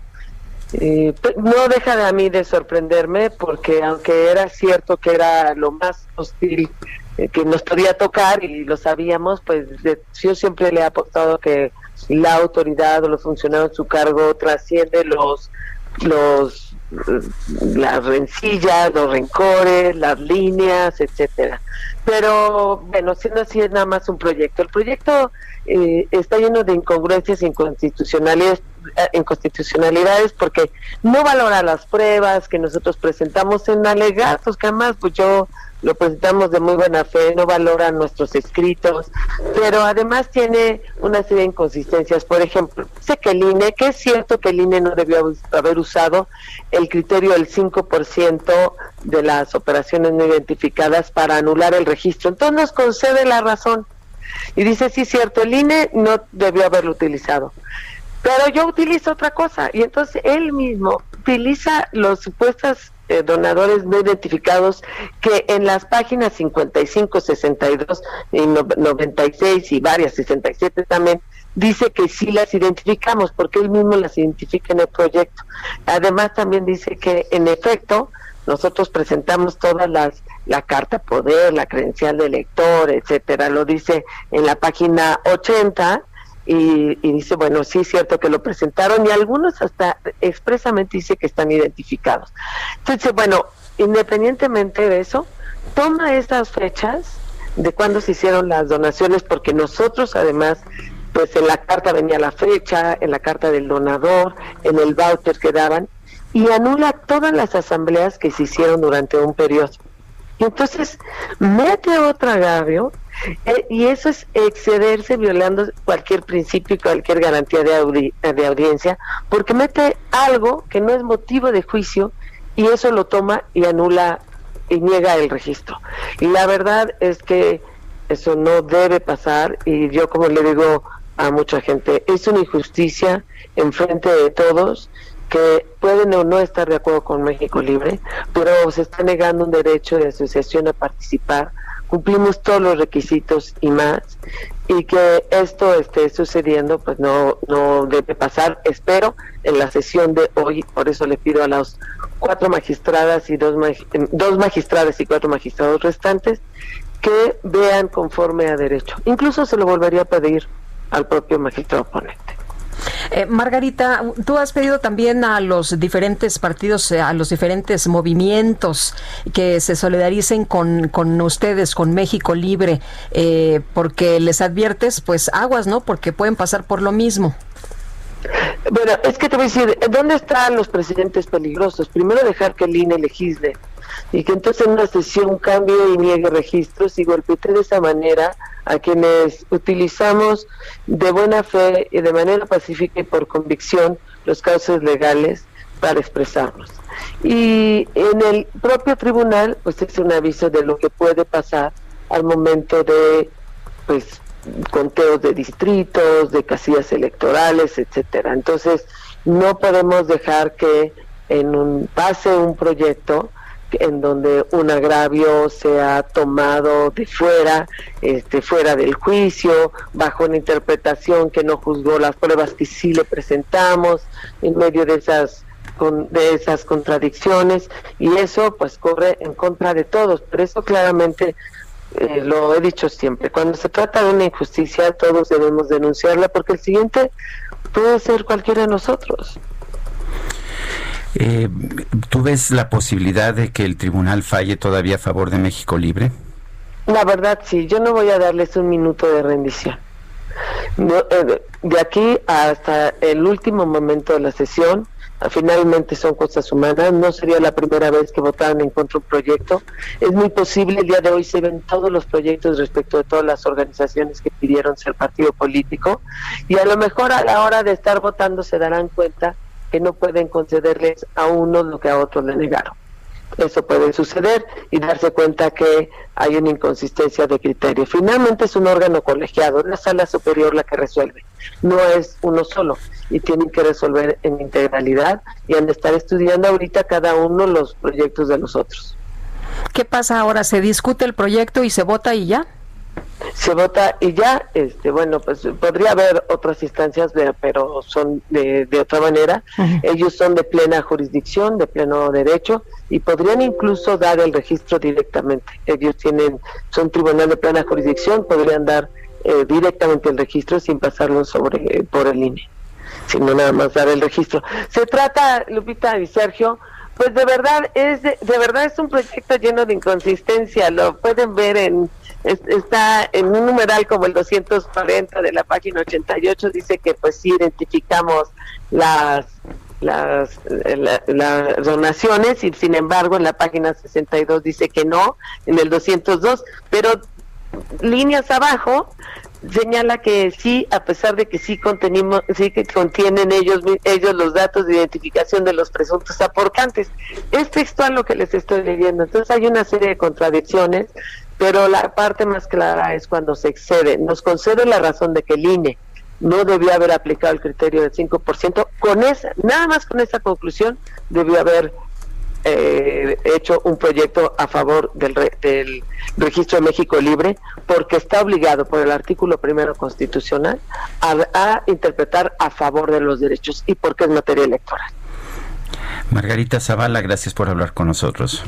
Nada más, Sergio Lupita, seguramente como 11, 11 y media estaremos también exponiendo el caso, lo subiremos a redes y pues muchísimas gracias porque esto nos interesa a todos y a todas y puede ser un golpe contra la democracia que la vamos a defender todo el día Estaremos atentos. Gracias, Margarita. Buenos días. Hasta luego. Gracias. Bueno, según el sorteo realizado por el INE, la nueva encuesta para elegir al presidente de Morena estará a cargo de Parametría, Covarrubias y Asociados y Demotecnia, estas tres empresas. Repito, Parametría, Covarrubias y Asociados y Demotecnia. Nayeli Cortés nos cuenta. Adelante, Nayeli. Buenos días, Sergio Lupita. Pues sí, del sorteo que realizó ayer el INE, encabezado por el secretario ejecutivo, pues resultaron seleccionadas dos de las tres empresas que levantaron la encuesta abierta donde se reflejó un empate técnico entre Porfirio Muñoz Ledo y Mario Delgado. Se trata de parametría y demotecnia. La única que no resultó electa en este sorteo es BGC, eh, eh, de Ulises Beltrán. Es la única encuestadora que le había dado una ventaja a Porfirio Muñoz Ledo en esta encuesta abierta que, como les decía, provocó el empate técnico. Claro, fue por sorteo, es un tema de suerte, pero finalmente la única que le da la ventaja a Porfirio no sale seleccionada. La nueva encuesta, ¿cuándo se levantará? Sergio Lupita se levantará entre el 16 y el 22 de octubre y a más tardar el 24 de este mismo mes, el INE estaría dando a conocer los resultados. Ya aclararon también que no van a inscribir oficialmente los nombres del nuevo presidente y la nueva secretaria general de Morena hasta que se desahoguen todas las impugnaciones ante el Tribunal Electoral del Poder Judicial de la Federación. Mientras tanto, pues la guerra entre los dos candidatos punteros pues arrecia hoy. Porfirio Muñoz Ledo y su equipo van a presentar denuncias contra Mario Delgado por el gasto que ha realizado en la campaña, tanto ante el INE como ante la Fiscalía Electoral.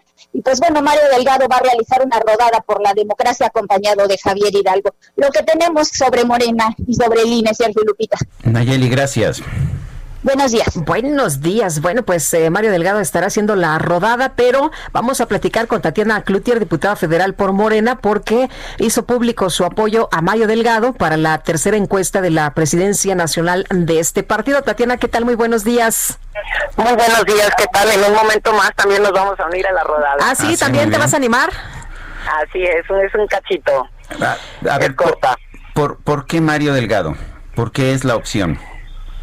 primero que nada yo creo que este tendríamos que estar viendo que sería el partido que de alguna manera es de donde emana el presidente de la República, algo que tienes que estar trabajando con dinamismo y, y con fuerza y alguien que ha logrado llegar a consensos en el Congreso para sacar adelante reformas y creo que Mario representa dinamismo, creo que Mario representa fuerza, creo que Mario representa movilidad en términos de estar este presente en los diferentes lugares del país y si hemos visto en los últimos días muy, muy doloroso el, el, el, escenario, las respuestas, inclusive ya lo veíamos en cámara muy al final al propio Porfirio, creo que todos tenemos que aprender a retirarnos con dignidad.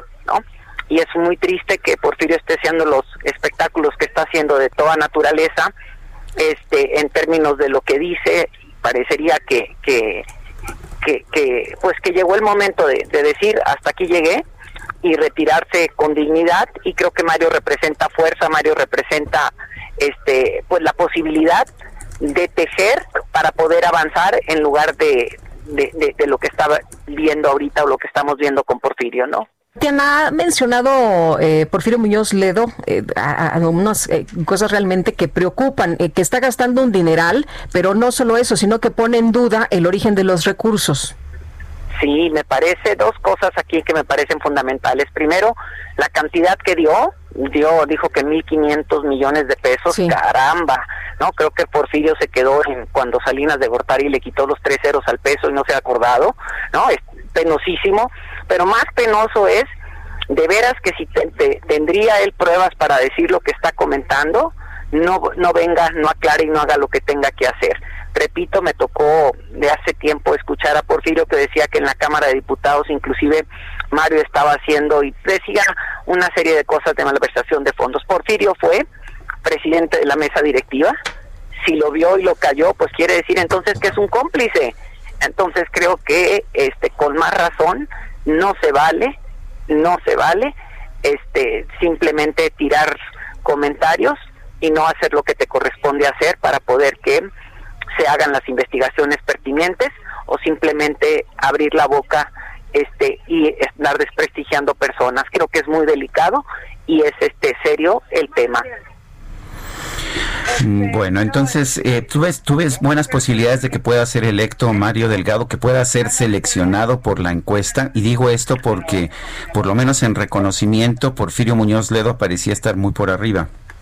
Totalmente, en reconocimiento, digo, vamos a verlo aquí, ¿no? Reconocimiento, fíjate, ya es un dato muy importante, Sergio, porque en reconocimiento Porfirio fue reconocido 40 puntos y quiere decir que de la gente que lo reconoce el 20% no lo quería. Digo, perdón, el 50, porque votó por él la mitad. Entonces, este, yo digo que la, suerte está echada en el buen sentido de la palabra. Creo que eh, puede pasar todo y lo más triste de todo, que creo que esta es la parte que no podríamos perder de, de vista, es el papel de lo que se ha estado jugando ahorita y lo que se ha estado haciendo, que me parece que es muy triste, porque al final de cuentas lo que vas a tener es que tejer para que el partido avance y no destejer para seguirse destruyendo. Creo que esa, esa dinámica no jala y Porfirio se ha portado de una manera como un peor que cualquier, peor que los de frena. Oye, ¿no debería estar Porfirio Muñoz Ledo entonces en Morena? ¿Debería salirse de Morena? No, yo digo, de eh, una persona que se comporta, digo, cada quien es libre de decir dónde quiere estar, pero su comportamiento ha dado, y de, él mismo lo dijo ya hace tiempo, él dijo, Morena se ha salido de mi corazón, lo comentó él, pero creo que aquí la parte es el comportamiento de él y las maneras y las formas en que ha venido haciendo las, las cosas, creo que es poco es poco, poco suma, poco suma a lo que ya tenemos, bastantes enemigos se tienen o bastante adversarios o bastante gente que este está buscando cosas distintas como para sumarle al al desde adentro, ¿no? Creo que ya hay bastante por fuera. O sea, fuego amigo. No, no, no tan amigo, yo creo que ya no es tan amigo, ¿no? Yo creo que ya no es tan amigo. Muy triste, pero creo que ya no es tan amigo el fuego, ¿verdad? Claro. Tatiana Cloutier, diputada federal por Morena, gracias por conversar con nosotros. Al contrario, muy buenos días. Buenos días. Son las 8 de la mañana con 48 minutos. Sergio Sarmiento y Lupita Juárez. Tecnología con Dalia de Paz.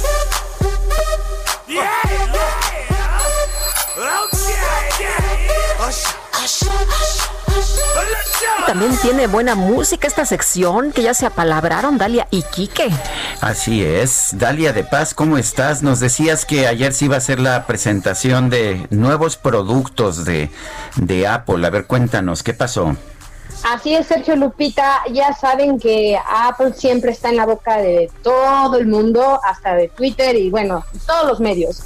Y bueno, pues como les platiqué, ayer Apple presentó cuatro nuevos modelos de iPhone 12 que llegarán en las próximas semanas a nuestro país y una pequeña bocina inteligente que incorpora Siri, su asistente virtual llamada HomePod Mini. Pero antes de contarles más, quiero compartir mi emoción porque durante esta presentación allá en Cupertino, California, el reconocido director mexicano y multigalardonado del Oscar, Emanuel, el Chivo Lubeski, que seguramente todos recordamos, fue el encargado de narrar su experiencia y mostrar por medio de, un pequeño corto el provecho que le sacó a los lentes del iPhone 12 Pro y en el que dijo eh, pues que ahora puede salir y con uno de, uno de estos dispositivos hacer una película. Y considera que los próximos cineastas harán grandes producciones con este tipo de equipos. Si aún no lo han visto, ahí se los dejo en mi Twitter e Instagram, dale de paz para que lo chequen. De hecho, eh, su nombre también se convirtió en trending topic, así que por supuesto estamos muy orgullosos de verlo en, en, este lanzamiento y que nos motiva a sacarle jugo a la lente de nuestros smartphones para ser como él. Bueno, y ahora sí les cuento que son cuatro smartphones con conectividad 5G. Obviamente las joyas de la firma son el iPhone 12 Pro, el cual llega finalmente con una pantalla OLED de 6.1 pulgadas. El precio es sí llega muy elevado, pero bueno, desde 27.500 pesos para la versión de 128 gigas. Y llega también, hay un iPhone 12 Pro Max con una pantalla también OLED de 6.7 pulgadas. Este es el más grande creado hasta la fecha por la marca arrancará en los 30 mil pesos también para la versión de 128. Por supuesto, habrán más capacidades de 256 y 512. Vemos los mismos colores para este modelo, es decir, el plata, el grafito oro y agregaron un nuevo, el azul pacífico. La preventa para el primero comenzará este 16 de octubre, mientras que para el Max será el 6 de noviembre. Eh, durante este lanzamiento vimos un iPhone 12 mini, por cierto, que les, les digo que el fabricante decidió dejarlos con el mismo diseño que el del iPhone 11, pero más barato, y esto es entre comillas, eh, porque mm, llegará con una pantalla, este dispositivo de 5.4 pulgadas, muy pequeña.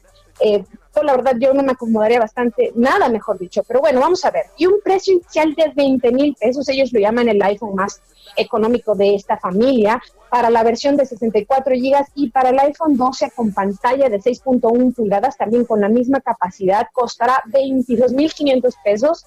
Estos equipos llegan en cuatro colores, muy llamativos, por cierto, y tal y como sus hermanos mayores compartirán los mismos días de preventa. Si les parece bien y para no saturarlos, me enfoco rápidamente en las especificaciones del iPhone 12 Pro, que como les comenté, son las pantallas de la, las, las estrellas de la marca con un diseño, y vienen con un acabado muy similar al del iPad Pro y al del exitoso iPhone 5, que fue muy criticado. A mí sí me gusta, pero aquí ya dependerá de cada uno. Eh, porque ahora sus curvas lucen completamente rectas, un marco de acero y cristal en la parte trasera y sin duda algo que los usuarios de iPhone agradecerán es que llega con un cristal llamado Ceramic Shield, así que es cuatro veces más resistente. En su interior, este dispositivo incorpora 6 GB, certificación IP68, Face ID y un chip A14 Bionic. Este proporciona un rendimiento más rápido y que gracias pues a esto impulsa una mayor calidad de imagen. En el apartado fotográfico llegan con una cámara triple, vemos un sensor angular, un telefoto así como un ultra gran angular y todas ellas cuentan con las mismas resoluciones de 12, pues 12 megapíxeles, mejoran también con un escáner que se llama LiDAR, que ofrece experiencias de realidad aumentada, que hay que recordar que Apple se está enfocando mucho en hacer todo este tema de realidad aumentada más rápidas, más realistas y mejor el enfoque automático en escenas con poca luz. Todo acompañado también de, con un sistema de estabilización de imagen. Vemos un, eh, que son los primeros en grabar en Dolby Vision, grabación en 10 bits y la firma promete que capturan hasta 700 millones de colores. Sergio Lupita, amigos, y algo que sin duda hizo enojar a más de uno, sobre todo en Twitter, es que estos nuevos iPhone 12 no traen cargador ni audífonos en la caja. Así que si quieren, hay que invertir 550 pesos más por este cargador oficial con entrada USB tipo C y otros 500 o 1000 en unos buenos audífonos. Así que antes de gastar, hagan sus cuentas. Vale la pena siempre y cuando planeen cambiar de un iPhone 7, 8 o 10. Si tienen un iPhone 11, yo de plano sí les digo que se queden ahí. Y bueno, concluyo con una buena noticia para los usuarios mexicanos, es que Apple, eh, Apple Pay por fin funcionará en el país. Esto quiere decir que podremos pagar con nuestro smartphone sin tener que sacar la billetera o cargar con la bolsa. Aún no hay fecha, pero lo que sí sabemos es que el servicio será compatible con American Express, Mastercard y Visa. Ahí en mi Twitter e Instagram, Dale de Paz, les comparto más información al respecto. Sergio Lupita, ¿ustedes cambiaron de teléfono o se quedan con los que tienen? Pues este, a ver, yo, yo tengo, bueno, ya se nos está acabando el tiempo rápido. Yo tengo el iPhone 11, aunque uso más el Samsung, tengo un Samsung Note 9. Eh, de momento, pues yo creo que me quedo con, con lo que tengo. Yo tengo un Samsung también. Sí. Bueno, sí, pues miren, si quieren ser creativos, si quieren sacarle todo el potencial a la lente, definitivamente sí lo vale. Vale la pena la inversión, pero ya dependerá. Gracias, Gracias Son las 8 con 55. Regresamos.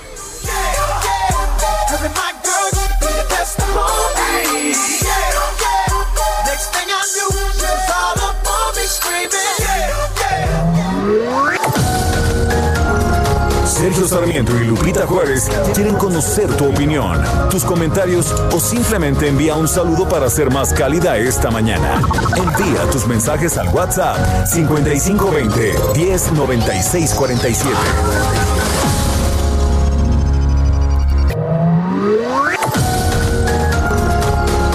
Continuamos con Sergio Sarmiento y Lupita Juárez por El Heraldo Radio.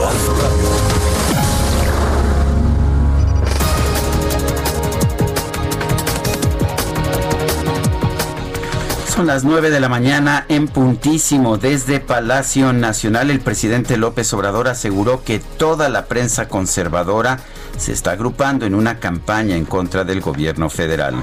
Sergio Sarmiento, él escribe en el Reforma y le dan una entrevista en ocho columnas, o mejor dicho, en la primera plana, en el Universal. ¿Cuándo se había visto eso? Díganme, si eso se veía en el gobierno del presidente Peña o del presidente Calderón. No, ahora se están agrupando toda la prensa conservadora y están en una campaña en contra del gobierno. Pero ya lo expliqué, nosotros tenemos ventajas. Primero, el apoyo del pueblo.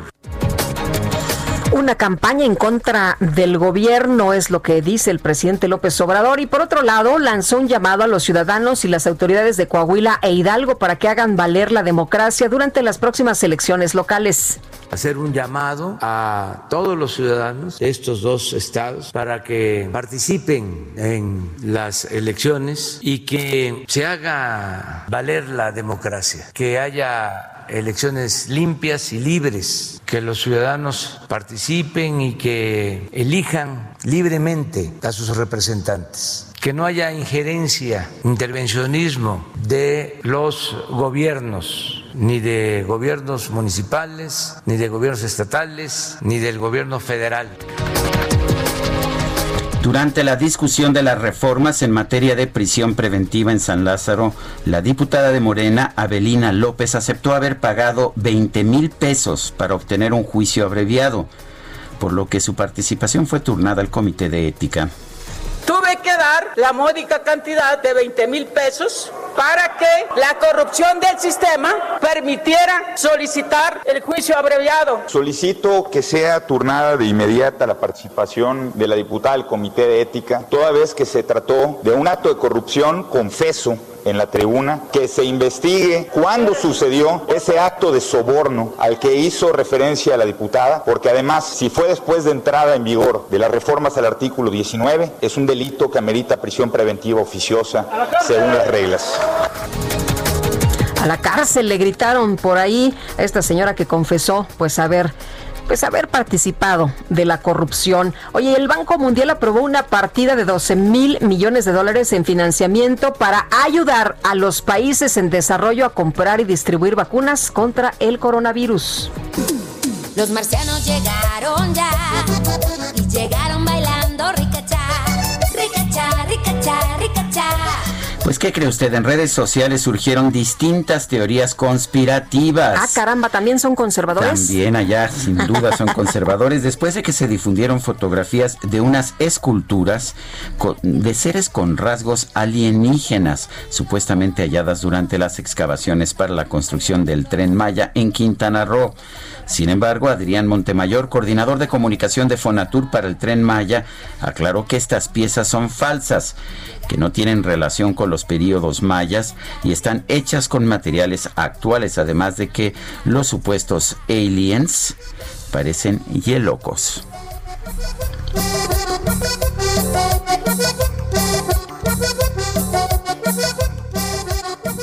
Benditas redes sociales. Juárez. Tu opinión es importante. Escríbele a Twitter en arroba Lupita Juárez H.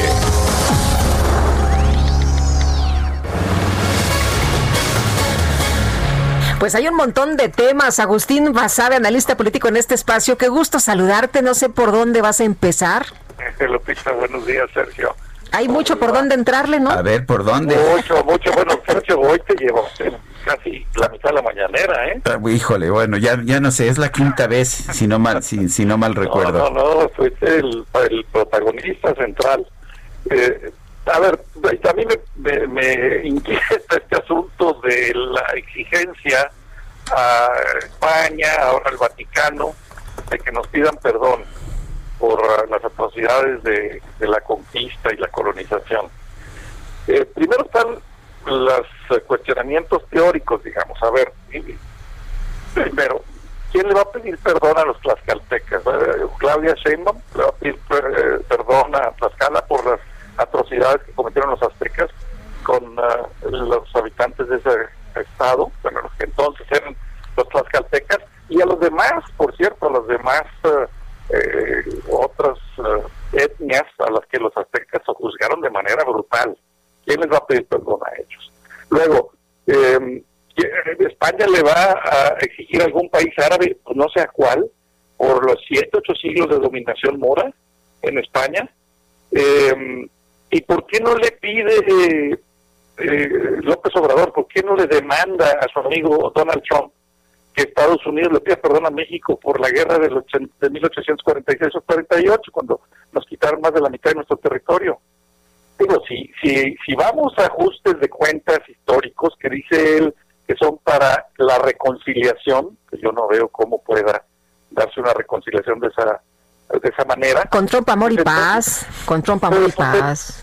Pues es que o es amor y paz o, o son estas exigencias de, de- de pedir perdón, ¿verdad? Y por qué no es parejo, porque insisto, porque no se lo demanda Trump, ¿verdad? Que nos, que nos, ah, Estados Unidos nos agravió en el siglo XIX. Y no nada más entonces, eso fue lo peor, pero en otras ocasiones, ¿por qué a su gran amigo Trump no le exige lo mismo? Y así, y así podríamos seguir definidamente, pero ese no es el problema, creo. El problema de fondo es eh, de diplomacia y de estrategia. ¿Qué, qué pretenden? A ver, es eh, de veras eh, iniciar un proceso de reconciliación. Yo propongo que se haga una encuesta entre los pueblos originarios de México, los pueblos indígenas, son alrededor de, eh, según el INEGI, como 11-12% de la población. Que se haga una encuesta y se les pregunte qué es lo que quieren, cuáles son sus prioridades, cuáles son sus demandas. Si entre ellas está el que el rey de España les pida perdón, o ahora el Papa, porque también ahora en la visita de la eh, esposa del presidente, de Beatriz Gutiérrez Müller, pues, le, le dio una carta donde le reitera la petición de que ofrezca disculpas. El Vaticano, pues, creo que por cierto ya lo hizo, Sí. que ya lo hizo, pero bueno. ¿Qué- ¿Esa es prioridad de los pueblos indígenas mexicanos? ¿Que de veras así se van a reconciliar? Pues mira, yo creo que no es ¿Tienen todavía- yo, yo creo que no es prioridad de ninguno de los mexicanos más que del presidente para distraer, como dicen muchos, la atención de otros temas que sí son prioridad de los mexicanos.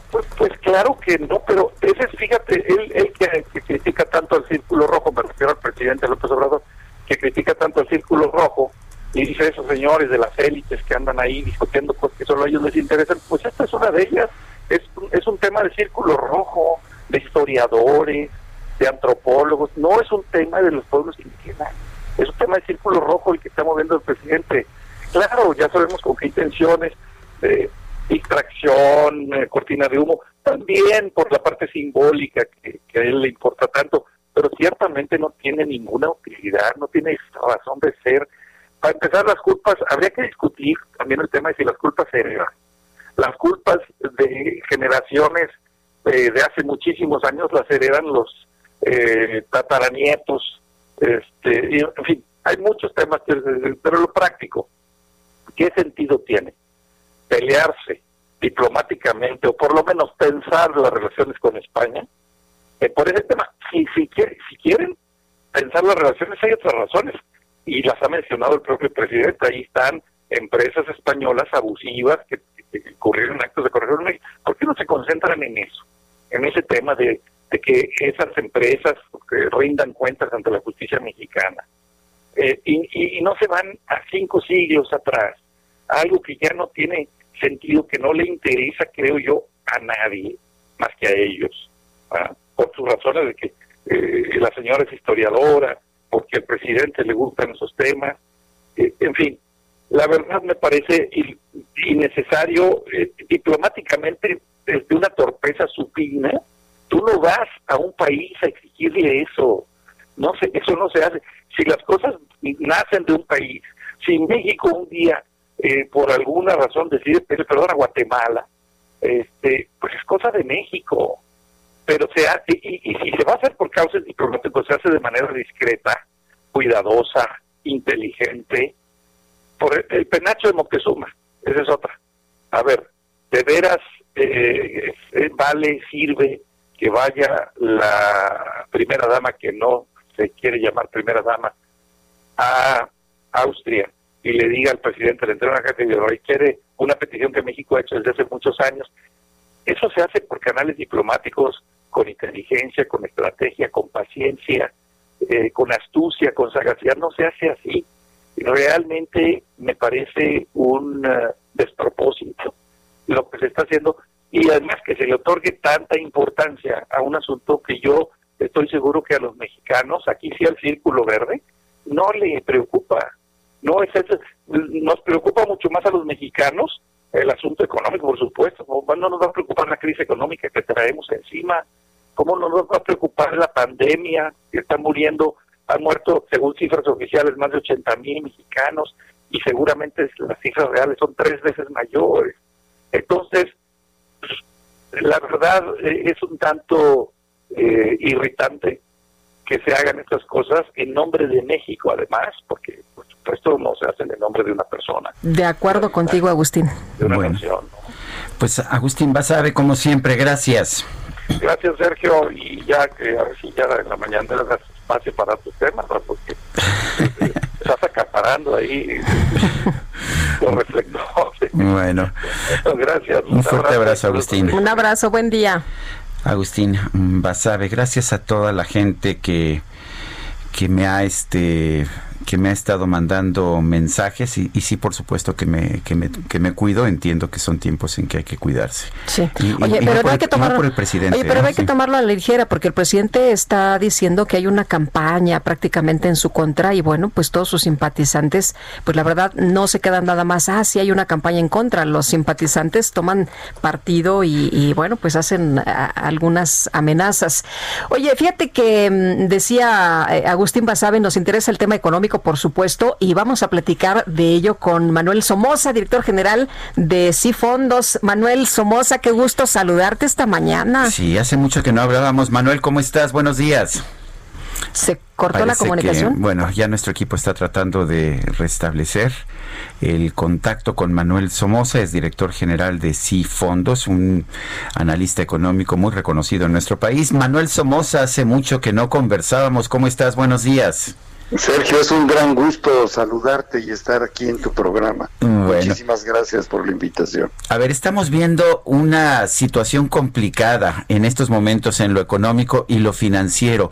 Eh, ¿qué, qué debe- qué debemos hacer en estos momentos como, como seres humanos comunes y corrientes, como ciudadanos comunes y corrientes? ¿Y cómo estás viendo las perspectivas? ¿Vamos a tener una rápida recuperación? No, no vamos a tener una rápida recuperación, sobre todo en México. Yo creo que hay que separar dos cosas, la parte económica y la parte financiera. En la parte económica las noticias no son buenas. Este año la economía mexicana se va a contraer entre el 9 y el 10% y lo que más me preocupa a mí es que el rebote de nuestra economía para los años siguientes se ve bastante lento y moderado. Ahora, en la parte financiera, que es la que nosotros manejamos, pues creo que ha habido enormes oportunidades para los inversionistas mexicanos que nos han hecho caso, porque no necesariamente invierten en la economía mexicana. Cuando tú inviertes tu patrimonio, tienes muchas opciones y creo que esas opciones son las que se tienen que utilizar en la pandemia. Lo primero que yo recomiendo es tener un objetivo claro de que para qué quieres tu ahorro. Lo quieres en un objetivo de corto plazo, de mediano o de largo plazo. En segundo, recomiendo tener inversiones en pesos y en dólares. Las inversiones en pesos que yo recomiendo solo son en instrumentos líquidos emitidos por el gobierno federal que te den la oportunidad de ganar rendimientos del 4 al 5 o al 5 y medio por ciento. Por ejemplo, tenemos nosotros un fondo que nada más invierte en fondos del gobierno, en bonos del gobierno federal y ha pagado un rendimiento bruto del 4 y medio por ciento en la última semana. Bueno, pues eso es mucho más más alto que la tasa de referencia de Banjico y aparte es seguro y aparte es líquido.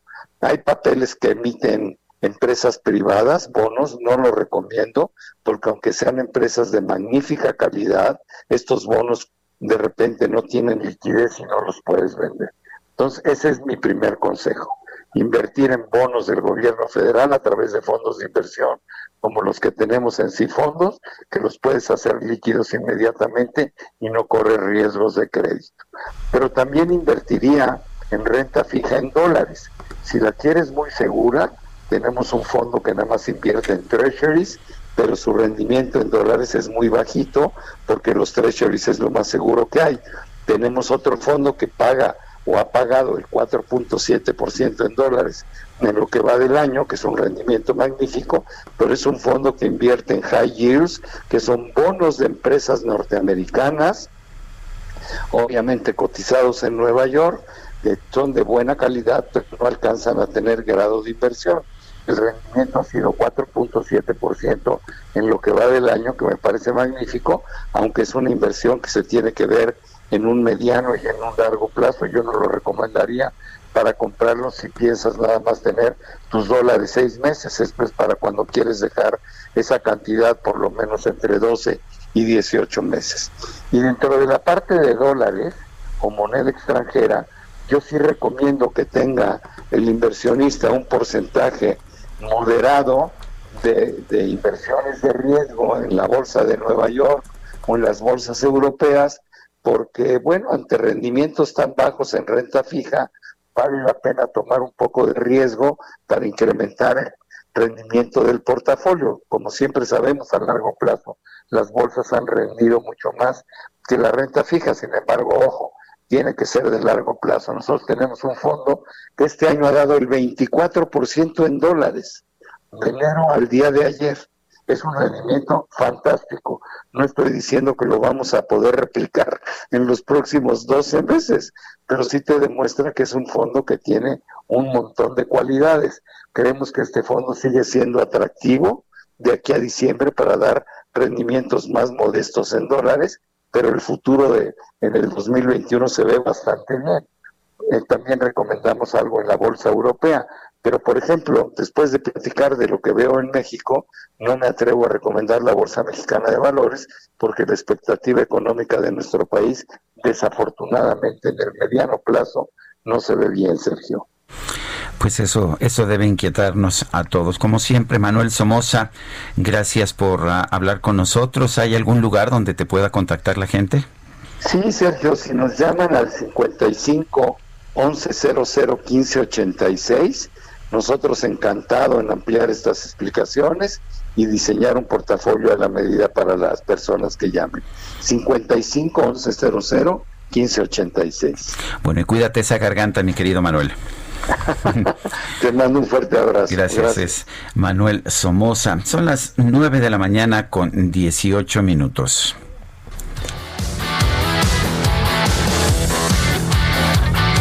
Yo sé que tú no sabes que tú no estás consciente que todos somos. Y así suena, mi querido Sergio. Así suena. Así suena Alex Sintek.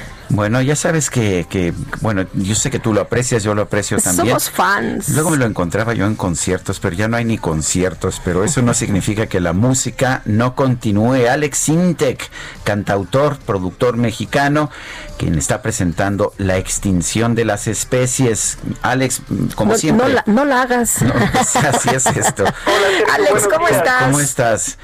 Muy bien, gracias. Buenos días a ambos. Es un placer y encantado de saludarlos y estrenando nuevo material discográfico y, y, en este momento pues el lanzamiento de esta nueva canción La extinción de las especies. A ver, cuéntanos de tanto de este sencillo La extinción de las especies como de todo el álbum Anatomía del Amor. Claro que sí, Sergio, pues eh, es un álbum que pa parte, digamos, no todo, pero digamos que la mitad de las canciones las compuse en cuarentena, entonces obviamente hay mensajes eh, que se derivaron de este sentimiento de, de, reflexión, de ver lo que nos está pasando como seres humanos, ¿no? Y que en parte también tenemos un poquito de responsabilidad, eh, sobre todo de no extinguirnos nosotros mismos como especie, ¿no? Que ahora estamos afrontando, pues, una de las eh, adversidades que nadie se esperaba, ¿no? Y, y sin embargo, pues, este eh, siempre está en nuestras manos el cuidarnos, el hacer las cosas correctamente y sobre todo cuidar al planeta que le estamos dando mucho en la torre y que todos estamos contribuyendo de alguna manera, ¿verdad? Alex, entonces es anatomía de, del amor, es el, el, amor en todas sus facetas, el amor al, al, planeta, el amor al medio ambiente, el amor a los demás. Así es, de eso se trata justamente, Lupita, es una a, analogía sobre el amor. Eh, de, de, amigos, el amor a tus padres, el amor a tu trabajo, el amor al planeta y el amor a ti mismo sobre todo, ¿no? A cuidar de ti, eh, que la verdad es que la extinción de las especies es una buena punta de lanza para arrancar el disco, muy energética. Eh, me gusta por eso, me gusta porque la puedes bailar, puedes prenderte, puedes brincar, pero siempre trae una reflexión eh, hasta cierto punto pues directa de lo que está sucediendo, ¿no? El, el, ¿Te gusta a ti tener música con mensaje? Pues sí, Sergio, la, la verdad es que creo que es importante en el pop hoy día porque casi todo el pop, pues sabemos, está dirigido al baile, a, la fiesta, eh, muchos mensajes triviales, mucha frivolidad, pero eh, yo creo que el pop también puede funcionar muy bien haciendo una reflexión, siendo lo más inteligentes posible. Y pues en este caso el disco está lleno de ese tipo de letras, letras que te dicen algo, hay otras canciones como La Sinfonía de la Creación, El Niño del Silencio, Los Sueños del Mundo, son algunos de los temas que conforman Anatomía del Amor, que saldrá el próximo año, más o menos a, principios de febrero, ya que voy a ir destapando el disco poco a poco, este eh, eh, ahora en noviembre destapo otra canción que se llama Eclipse de Luna, luego en diciembre otra canción, en enero también, para darle pie al disco en febrero. Eh, Alex, la última vez que te vi en concierto fue con eh, Cristian Castro en el auditorio y la verdad que eh, lo gocé muchísimo y sí, estuvo la verdad sensacional. ¿Cómo, cómo vamos a, verlos ahora? ¿Cómo vamos a verte ahora? Bueno, he estado haciendo conciertos en línea, he estado tratando de ayudar como puedo también a fundaciones y, y haciendo pues mi primer concierto en línea prácticamente fue gratuito. Yo quería alegrar al público, quería alegrar a la gente. Nos fue muy bien. Tuvimos más de 20 mil personas eh, eh, viéndolo en streaming y, obviamente ha, habido pues más de 300 mil que lo han visto ya pregrabado. Y, y a mí me da gusto eso porque pues lo que quiero primeramente pues es apoyar a, que las cosas este, se aligeren un poco a través de la música, ¿no? A todas las crisis. Sí. Pues Alex Sintex, siempre es un gusto platicar contigo. Qué bueno que, que sigas produciendo y que no importe la pandemia, que no importe el aislamiento, el confinamiento, que sigas ofreciéndonos tu música. Para, para, para mucha gente es importante, para tus fans, por supuesto, como yo, lo es. Gracias, Sergio. Les mando un abrazo y un beso a todos los que me escuchan y síganme en Sintec Oficial, así me llamo en todas mis redes sociales para que estén enterados de las nuevas noticias y de cuándo voy a dar el próximo concierto. Muy bien, muchísimas gracias. Gracias a ustedes, les mando un abrazo muy caluroso esta mañana. Gracias, muy buenos días. Son las nueve, nueve de la mañana con 23 minutos. Queremos escuchar sus saludos, sus opiniones, sus comentarios. ¿Por qué no nos manda un audio de voz a nuestro WhatsApp? Puede ser de voz, también puede ser escrito. 55 20 10 96 47. Repito, 55 20 10 96 47.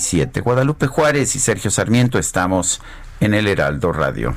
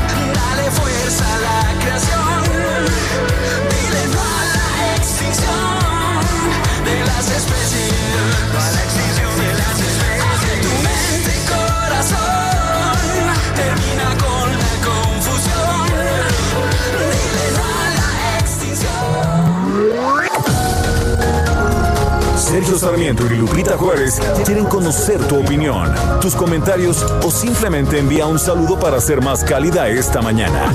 Envía tus mensajes al WhatsApp 5520 109647.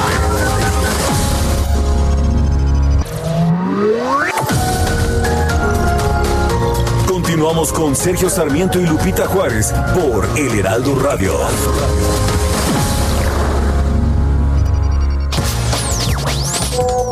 Lupita y Sergio, buenos días, soy su admirador número uno. Del comentario que dijo el presidente ya no están tomadas las casetas, la caseta este, México Querétaro de Tepoztlán está tomada.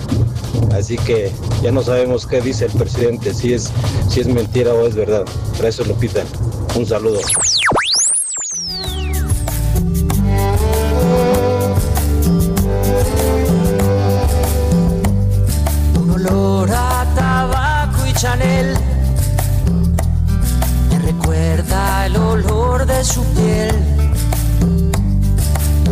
Mezcla de miel y café me recuerda el sabor de sus besos.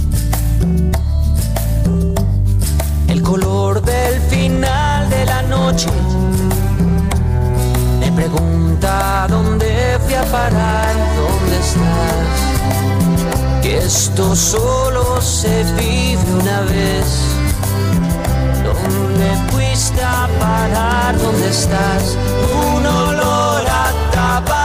Chanel. Así es, Guadalupe. Un olor a tabaco y Chanel y una mezcla de miel y café. Me preguntan por ella. Me preguntan también las estrellas, me reclaman que vuelva por ella. Ay, que vuelva por ella. Me encanta esta canción. Tabaco y Chanel. Estamos escuchando a los vacilos, pero porque estamos festejando el cumpleaños número 50 de Jorge Villamizar. Ay, que vuelva por ella.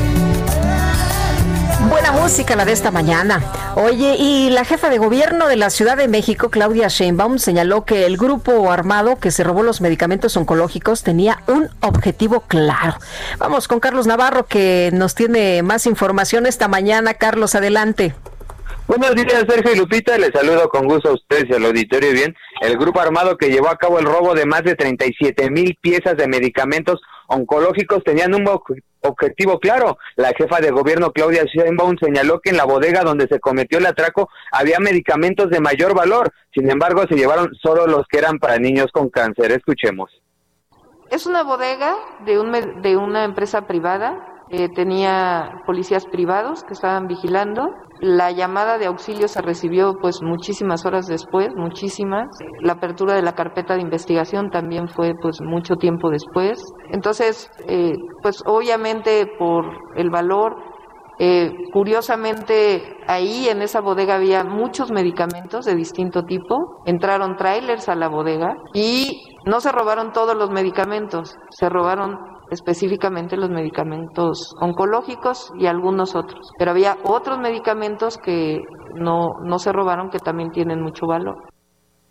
En la alcaldía de Iztapalapa fueron robadas más de 37 mil piezas de medicamentos para niños con cáncer. Fue el domingo 4 de octubre que las instalaciones de la empresa Novaja Infancia en la colonia Santa Isabel Industrial comenzó el robo a las 4.30 horas. Y es que también la Comisión Federal para la Protección contra Riesgos Sanitarios fue notificada tres días después, hasta el 7 de octubre se dio cuenta del ilícito. En ese sentido, la mandataria capitalina dijo que todos hagan sus propias conclusiones con los hechos que describió. Escuchemos. Eh, obviamente, yo digo los hechos, que cada quien saque sus conclusiones, no, no quiero eh, decir nada adicional para no poner en riesgo también la investigación. Bien, entonces así fue que la jefa de gobierno señaló que los el robo de los medicamentos oncológicos tenía un objetivo claro este grupo armado. Sergio Lopita, la información que les tengo. Gracias, Carlos. Hasta luego, buen día. Hasta luego, muy buenos días. Y son las 9 de la mañana con 34 minutos. La micro deportiva.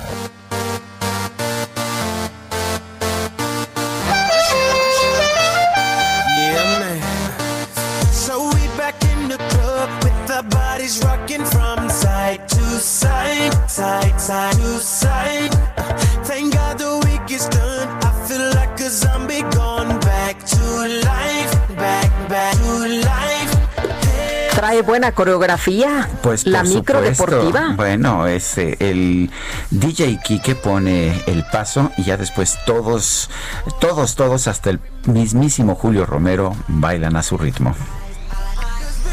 eh, eh, eh, eh. Bueno, ¿Cómo estás, Julio Romero? Buenos días. Sí, me agarraron en la coreografía. ¿Cómo están, Sergio Lupita? Bien. Muy buenos días. Qué gusto saludarles. La mañana de este miércoles vamos rapidísimo con la información deportiva de la mano de Raúl Jiménez con par de asistencias y gol salvador de Diego Lainez. La selección mexicana de fútbol rescató empate a dos goles contra Argelia en el segundo duelo del tricolor por Europa en la fecha FIFA. Al minuto 43, Jesús Manuel el Tecatito Corona adelantó al conjunto tricolor, pero al 45, Ismael Benalcer puso el uno por uno en la parte complementaria, el 67, Richard Mares adelantó a los africanos y el propio Diego Lainez al 86 puso los números definitivos, 2 a 2 en lo que ha sido un buen juego en términos generales. Y Gerardo Martino, técnico del tricolor, se dijo satisfecho con el par de duelos que sostuvieron allá en Holanda ante el conjunto local con triunfo y ahora con este empate ante el campeón africano que en verdad, en verdad los exigió de manera importante. Escuchamos a Gerardo Martino, técnico de la selección.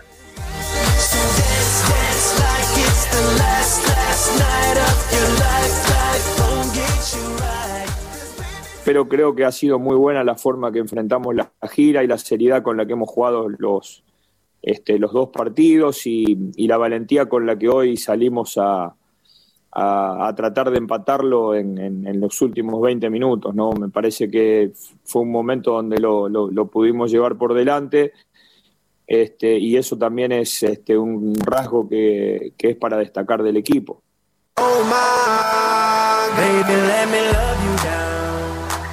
México regresa a la actividad el próximo mes de noviembre con otra fecha FIFA. El 14 estará enfrentando a su similar de Corea y se confirma también duelo contra Japón allá en Austria con sede todavía por definir. Pues así las cosas con la selección que ha tenido un buen par de encuentros sin lugar a dudas. Segunda jornada en las eliminatorias de Sudamérica en la Conmebol, me parece que son las más complicadas de todo el mundo. Y el día de ayer Argentina se metió a La Paz para vencer 2 por 1 a Bolivia, con Lautaro Martínez y Joaquín Correa anotando para la albiceleste. Ecuador sorprende 4 por 2 a Uruguay, Paraguay venció 1 por 0 a Venezuela, Brasil 4 a 2 se impuso a Perú, mientras que Colombia rescata también empate a dos goles prácticamente de último minuto ante Chile. Después de dos jornadas, Brasil y Argentina siguen de líderes, han ganado sus dos duelos, seis puntos, y Colombia tiene cuatro en los tres primeros lugares en esas eliminatorias en la Conmebol. En otras cosas, en duelo pendiente de la semana 5 en el fútbol americano de la NFL, los Titanes de Tennessee mantienen el invicto, vencieron 42 a 16 a los Bills de Buffalo, que también llegaron con esta etiqueta. Ahora Buffalo tiene 4 y 1, Tennessee 4 ganados sin derrota. Ryan Tannehill, buena actuación de este mariscal de campo, 195 yardas y tres pases a las diagonales. Y lo ayudó por tierra Derrick Henry, que conectó en dos ocasiones con la zona de diagonales. Así es que buen triunfo también para los Titanes de Tennessee, que se mantienen invictos. Qué felicidad que haya fútbol americano el martes. Pues así, este duelo pendiente. En actividad en los playoffs en el béisbol de las grandes ligas, series de campeonato. El equipo de los Bravos de Atlanta venció 8 carreras por 7 a los Dodgers con susto incluido porque en la novena entrada se acercaron peligrosamente los Dodgers con cuatro carreras, pero los Bravos lograron mantener el resultado. Atlanta se va adelante con ventaja de dos juegos a cero en la serie que es a ganar cuatro de posibles siete. Para el día de hoy, la responsabilidad será para el mexicano Julio Urias, el zurdo de Culiacán. Responsabilidad de mantener en la pelea a esta novena de los Dodgers este, este compromiso en el Globe Life Field en Arlington, en Texas. Mientras que en la Liga Americana, los Astros de Houston están contra la pared. Cayeron 5 por 2 ante las mantarrayas de Tampa Bay, que ya tienen este duelo. Tres juegos a cero. El pitcher derrotado fue José Urquidi. En esas cosas que tiene el béisbol, tuvo una gran salida José Urquidi, pero dejó dos hombres de herencia y le anotaron al pitcher relevista y perdió el juego. Trabajó por espacio de cinco entradas, cuatro hits, dos carreras, una de ellas sucia, un error terrible de José Altuve en la sexta entrada, pues así le abrió la puerta Altuve al conjunto de las mantarrayas de Tampa Bay, que pues, se destaparon con esas cinco anotaciones en la, en la sexta entrada esta serie en Petco Park. Mientras tanto, previo al inicio de la temporada en el béisbol de la Liga Mexicana del Pacífico, Marc Canizales, presidente del circuito, aseguró que uno a uno se cumplirán todos los protocolos dentro y fuera de los estadios. Todo aparentemente está analizado para que en la medida de lo posible no haya juegos suspendidos por el tema de coronavirus. Escuchamos a Omar Canizales.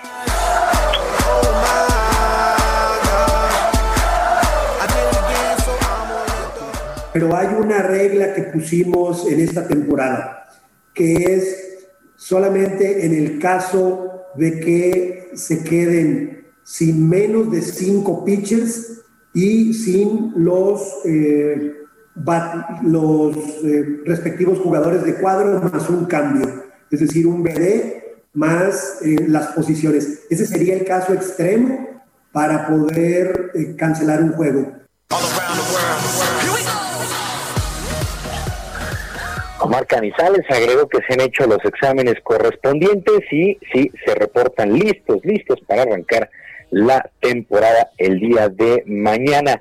Y el número uno del golf en la PGA, el estadounidense Dustin Johnson, se ha convertido en el primer jugador de renombre que da positivo a COVID-19, luego del regreso en el mundo del golf, por supuesto, el pasado 8 de junio.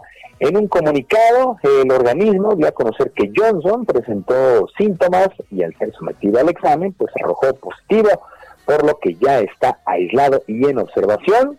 Comentábamos el día de ayer, también muy temprano, que el que había dado positivo, pues había sido el astro del fútbol, Cristiano Ronaldo, ya también está en cuarentena por este mismo motivo, así es que pues hay que cuidarse, en verdad, no hay que bajar la guardia, dos reportistas de nombre sonaron en dos días consecutivos, primero Cristiano Ronaldo y ahora el golfista Dustin Johnson, el número uno del mundo, pues están contagiados, insisto, hay que cuidarse, en verdad que hay que cuidarse.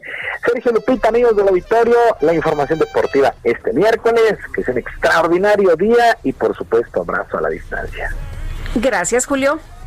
Buenos días.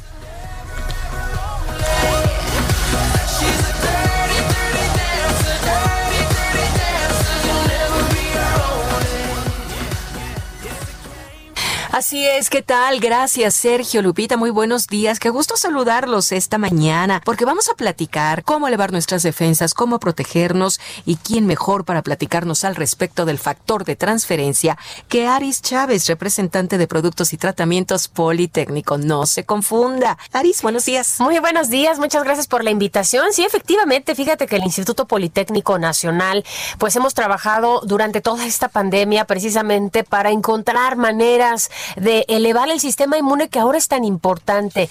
Mira, es el encargado de protegernos de virus y bacterias. Y ahora que estamos viviendo pues una ola de contagios, es muy importante estar protegidos y con las defensas altas. Lo que nosotros hemos visto a lo largo de los años pues es que tenemos deficiencias por mala alimentación, por falta de vitaminas que necesitamos diariamente, por eh, los agentes externos desde la contaminación hasta si nos gusta fumar o la copita, es decir, hay diversos factores que merman nuestro sistema inmune. Y si a esto le sumas, si tenemos alguna enfermedad, afortunadamente nosotros en el Instituto Politécnico Nacional tenemos un tratamiento excelente para elevar nuestras defensas de una manera rápida, efectiva y que además puede tomar toda la familia.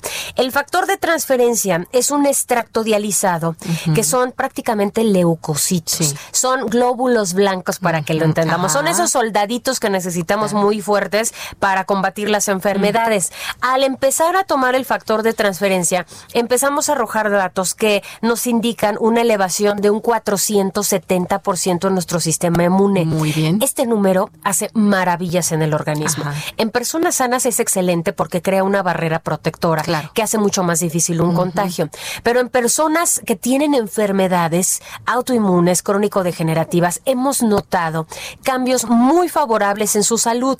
Pacientes con diabetes, con cáncer, cáncer, con artritis reumatoide, con fibromialgias, con herpes zóster, con VIH, enfermedades que definitivamente destruyen el sistema inmune y que con el factor logramos recuperarlo. Viene la época de frío en donde las alergias se incrementan, los contagios de gripe, de asma, bronquitis, pulmonía, influenza, todas esas enfermedades respiratorias, podemos evitarlas tomando el factor de transferencia.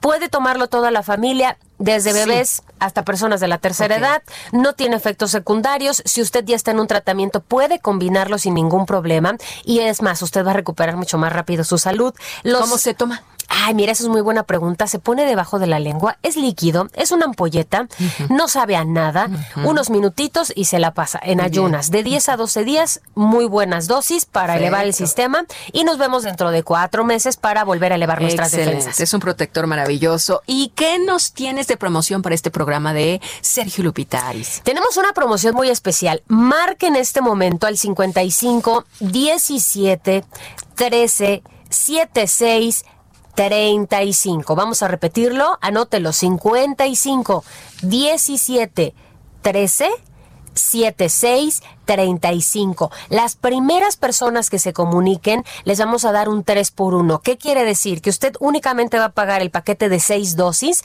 a tan solo 1,800 pesos y nosotros se los vamos a triplicar. Usted va a recibir en total 18 tomas y además de regalo una careta de máxima protección, un cubrebocas N95 que es lavable, que tiene un grado hospitalario y un gel antibacterial con 80% de alcohol. Todos estos regalos si usted se comunica en este momento. 55 17 13 76 35. Ahí está la diferencia entre invertir en nuestra salud. 55 17 13 76 35 y se lleva sus 18 tomas de factor de transferencia y todos los regalitos que dijo Aris. Gracias, Aris. Gracias a ti. Pues continuamos nosotros en este programa. GastroLab con el chef Israel Arechiga. Ay, qué delicia con el chef Israel Arechiga. Cenamos delicioso. Ayer cenamos con ah, cocina de Israel Arechiga, efectivamente. Yo, yo hasta quería itacate. Ah, sí, pues yo también. Además, co- cocina mexicana, Israel, porque te ¡Qué conocemos más por, por tus especialidades españolas, pero estaba delicioso todo. Qué, qué gusto, qué gusto escucharlos, saludarlos, Lupita, Sergio. Buenos días. Buenos días.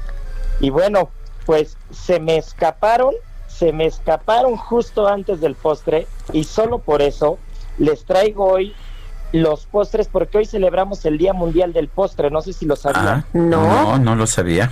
Bueno, pues yo siempre he dicho que hay dos estómagos, el estómago para la comida y el estómago del postre. De acuerdo Y no- contigo. Y no importa cuánto se haya comido, qué cantidad, si se cenó un lechón entero, el estómago del postre hay que llenarlo todos los días. Ese, ese estómago piensa aparte, ese estómago se llena aparte. Y como no alcanzaron a probar los buñuelicos que teníamos el día de ayer, porque justo como ya lo dijeron, ayer hicimos un poquito de cocina mexicana, pues hoy vamos a hablar de los postres, que, que voy a empezar con un dato curioso, ya saben que a mí me encantan los datos curiosos de las cosas, y postre se deriva del latín, del latín posterio poster, que significa lo que viene después. Entonces siempre el postre va a ser lo que viene al final de la comida, y antiguamente los postres eh, consistían en frutas, en frutos secos o en miel, ¿no? Esos eran los postres originales, pero después en la Edad Media, ya con el refinamiento de la cocina, sobre todo en la parte de Francia, ya aparecen jaleas, aparecen flanes, aparecen eh, bizcochos o tortas como tal, empiezan los merengues, las pastas hojaldradas, y entonces ahí empiezan a hacer la repostería como la conocemos hoy en día. Aunque recordemos que los dulces tradicionales, antes de la llegada de los españoles eh, en México y la parte de la, de la cocina conventual y los, y los postres conventuales en México, en la, en, la, en la parte de Europa sobre todo, pues gracias a este dominio árabe que estuvieron 800 años en la península y el manejo de especias, de frutos secos y de azúcares, pues empiezan, empiezan a crearse algunos postres que muchas veces o erróneamente en México hemos creído que son postres mexicanos, mexicanos, pero que tienen un origen europeo, como el arroz con leche o como los mazapanes, ¿no? Que son, que son realmente postres de origen europeo y que después con la llegada de los españoles, pues en México los adoptamos. Y también vamos a encontrar en México más que postres como tal, los dulces típicos, ¿no? Que ya hablaba de la parte de la cocina conventual, y estos dulces típicos que son una delicia, estas frutas cristalizadas, estas palanquetas, estas alegrías con amaranto, que ese sí es 100% eh, mexicano, estos ates, las pepitorias con estas pepitas de calabaza, que ya lo platicábamos el día que hablé de la calabaza de Castilla, las cocadas, el camote en Puebla, los jamoncillos, y bueno, posteriormente pues ya la, la, la repostería mexicana empieza a tomar un poco de forma, pero siempre vamos a tener como origen eh, esta parte árabe, esta parte de los azúcares, esta parte de los dulces, esta parte de los frutos secos, de las mieles, y después pues ya en México le vamos a aportar pues nuestra cultura, y creo que México es un país postrero, México es un país dulcero, yo no me puedo imaginar una cocina poblana, una cocina oaxaqueña, una cocina michoacana sin estos dulces que tienen que ofrecernos, y bueno, pues espero que, el día de hoy se puedan echar un postre eh, a la salud del Día Mundial del Postre. Tenlo por seguro que estaremos festejando, mi querido Israel, y muchas gracias, muchas gracias por traernos estos datos tan interesantes y por la cena de ayer. Muchas gracias y mañana los veo por allá hablando de postres y de este segundo estómago, así que vayan preparados porque les voy a llevar una sorpresa. Muchas gracias. Ah, bueno, pues hasta mañana que conste, ¿eh? hay constancia pública de lo que acabas de declarar. Así es, así será. Un abrazo y nos, nos vemos mañana por allá. Hasta luego, un abrazo. Y pues son las 9.51, vamos a un resumen de la información más importante. En su conferencia de prensa de esta mañana, el presidente López Obrador indicó que el próximo viernes la Lotería Nacional y el Instituto para devolver al pueblo lo robado van a informar sobre los resultados de la rifa del avión presidencial y la entrega de los premios. Ay, qué bueno, porque andaban unos desesperados que no sabían ni cómo cobrar, ¿verdad? Oye, el presidente destacó que hubo testigos en el robo de 37 mil piezas de medicamentos oncológicos en instalaciones de la empresa Novak Infancia, por lo que espera que pronto se tengan los resultados de la investigación del caso. Por lo pronto hay videos, ¿eh? En la Gaceta Oficial Capitalina se anunció la creación del Consejo de Conmemoraciones de la Ciudad de México 2021, el cual se encargará de organizar los festejos patrios del próximo año. Y el canciller de Rusia, Sergei Lavrov, advirtió que Moscú va a responder de manera equivalente a las sanciones anunciadas por la Unión Europea en contra de su país tras el envenenamiento del líder opositor ruso Alexei Navalny. Sola con mi soledad. Sola sin tu Sí, solito, solito. Pues así, solito. Fíjate que en Perú la Dirección Regional de Comercio Exterior y Turismo del Cusco informó que el japonés Jesse Takayama, de 26 años, se convirtió en el primer turista que visita la ciudadela inca de Machu Picchu tras el cierre por la emergencia sanitaria del coronavirus. La dependencia explicó que la zona arqueológica fue abierta este fin de semana por única ocasión solo para recibir a Takayama, ya que el joven obtuvo un permiso especial tras permanecer varado en un pueblo aledaño desde marzo, a la espera de cumplir su sueño de conocer Machu Picchu, ¿no? Pues qué bueno que, que Sí, finalmente oye. le, le abrieron ahí Después la, de tantos la meses. ciudadela, ¿no? Y son las 9.53. Yo quiero mandar una felicitación a una persona que conoces tú también, Guadalupe, una mujer muy trabajadora, muy comprometida con las ideas de la libertad, Berta Pantoja. Berta Pantoja Arias, directora de- del proyecto Caminos de la Libertad, ha sido nombrada presidenta de la Red Liberal de América Latina, Relial. Berta, pues muchas felicidades, qué bueno que, que una mexicana pues ah, se convierte en la cabeza del movimiento liberal en toda América Latina. Pues un abrazo, un abrazo. Y ahí está la porra. Los aplausos. Muy bien, ¿y qué crees Guadalupe? Se nos acabó el tiempo. Pues vámonos entonces, que la pasen todos muy bien, que disfruten este día y mañana nos escuchamos temprano a las 7 en punto. Hasta entonces, gracias de todo corazón. Solo puedo quedarme como un idiota pensando en cosas que me provoca hacer contigo en ni las perdidas. No puedo gritar, no puedo exigir, no puedo contarte lo que sentí, no puedo decirte nada, tú estás tan lejos. Y tú que no sabes nada y lo sabes todo, que me derrites de tantos modos, dime pa' dónde vas con mi vida. Oh. Carito el corazón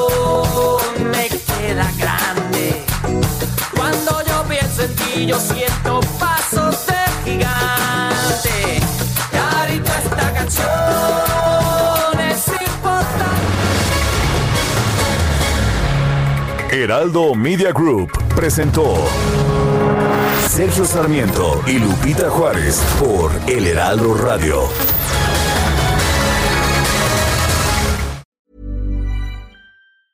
Hi, I'm Daniel, founder of Pretty Litter. Did you know cats tend to hide symptoms of sickness and pain? I learned this the hard way after losing my cat, Gingy. So I created Pretty Litter, a health monitoring litter that helps detect early signs of illness by changing colors, saving you money and potentially your cat's life. Pretty Litter is veterinarian developed, and it's the easiest way to keep tabs on your fur baby's health right at home. Go to prettylitter.com and use code ACAST for 20% off your first order and a free cat toy. Terms and conditions apply. See site for details.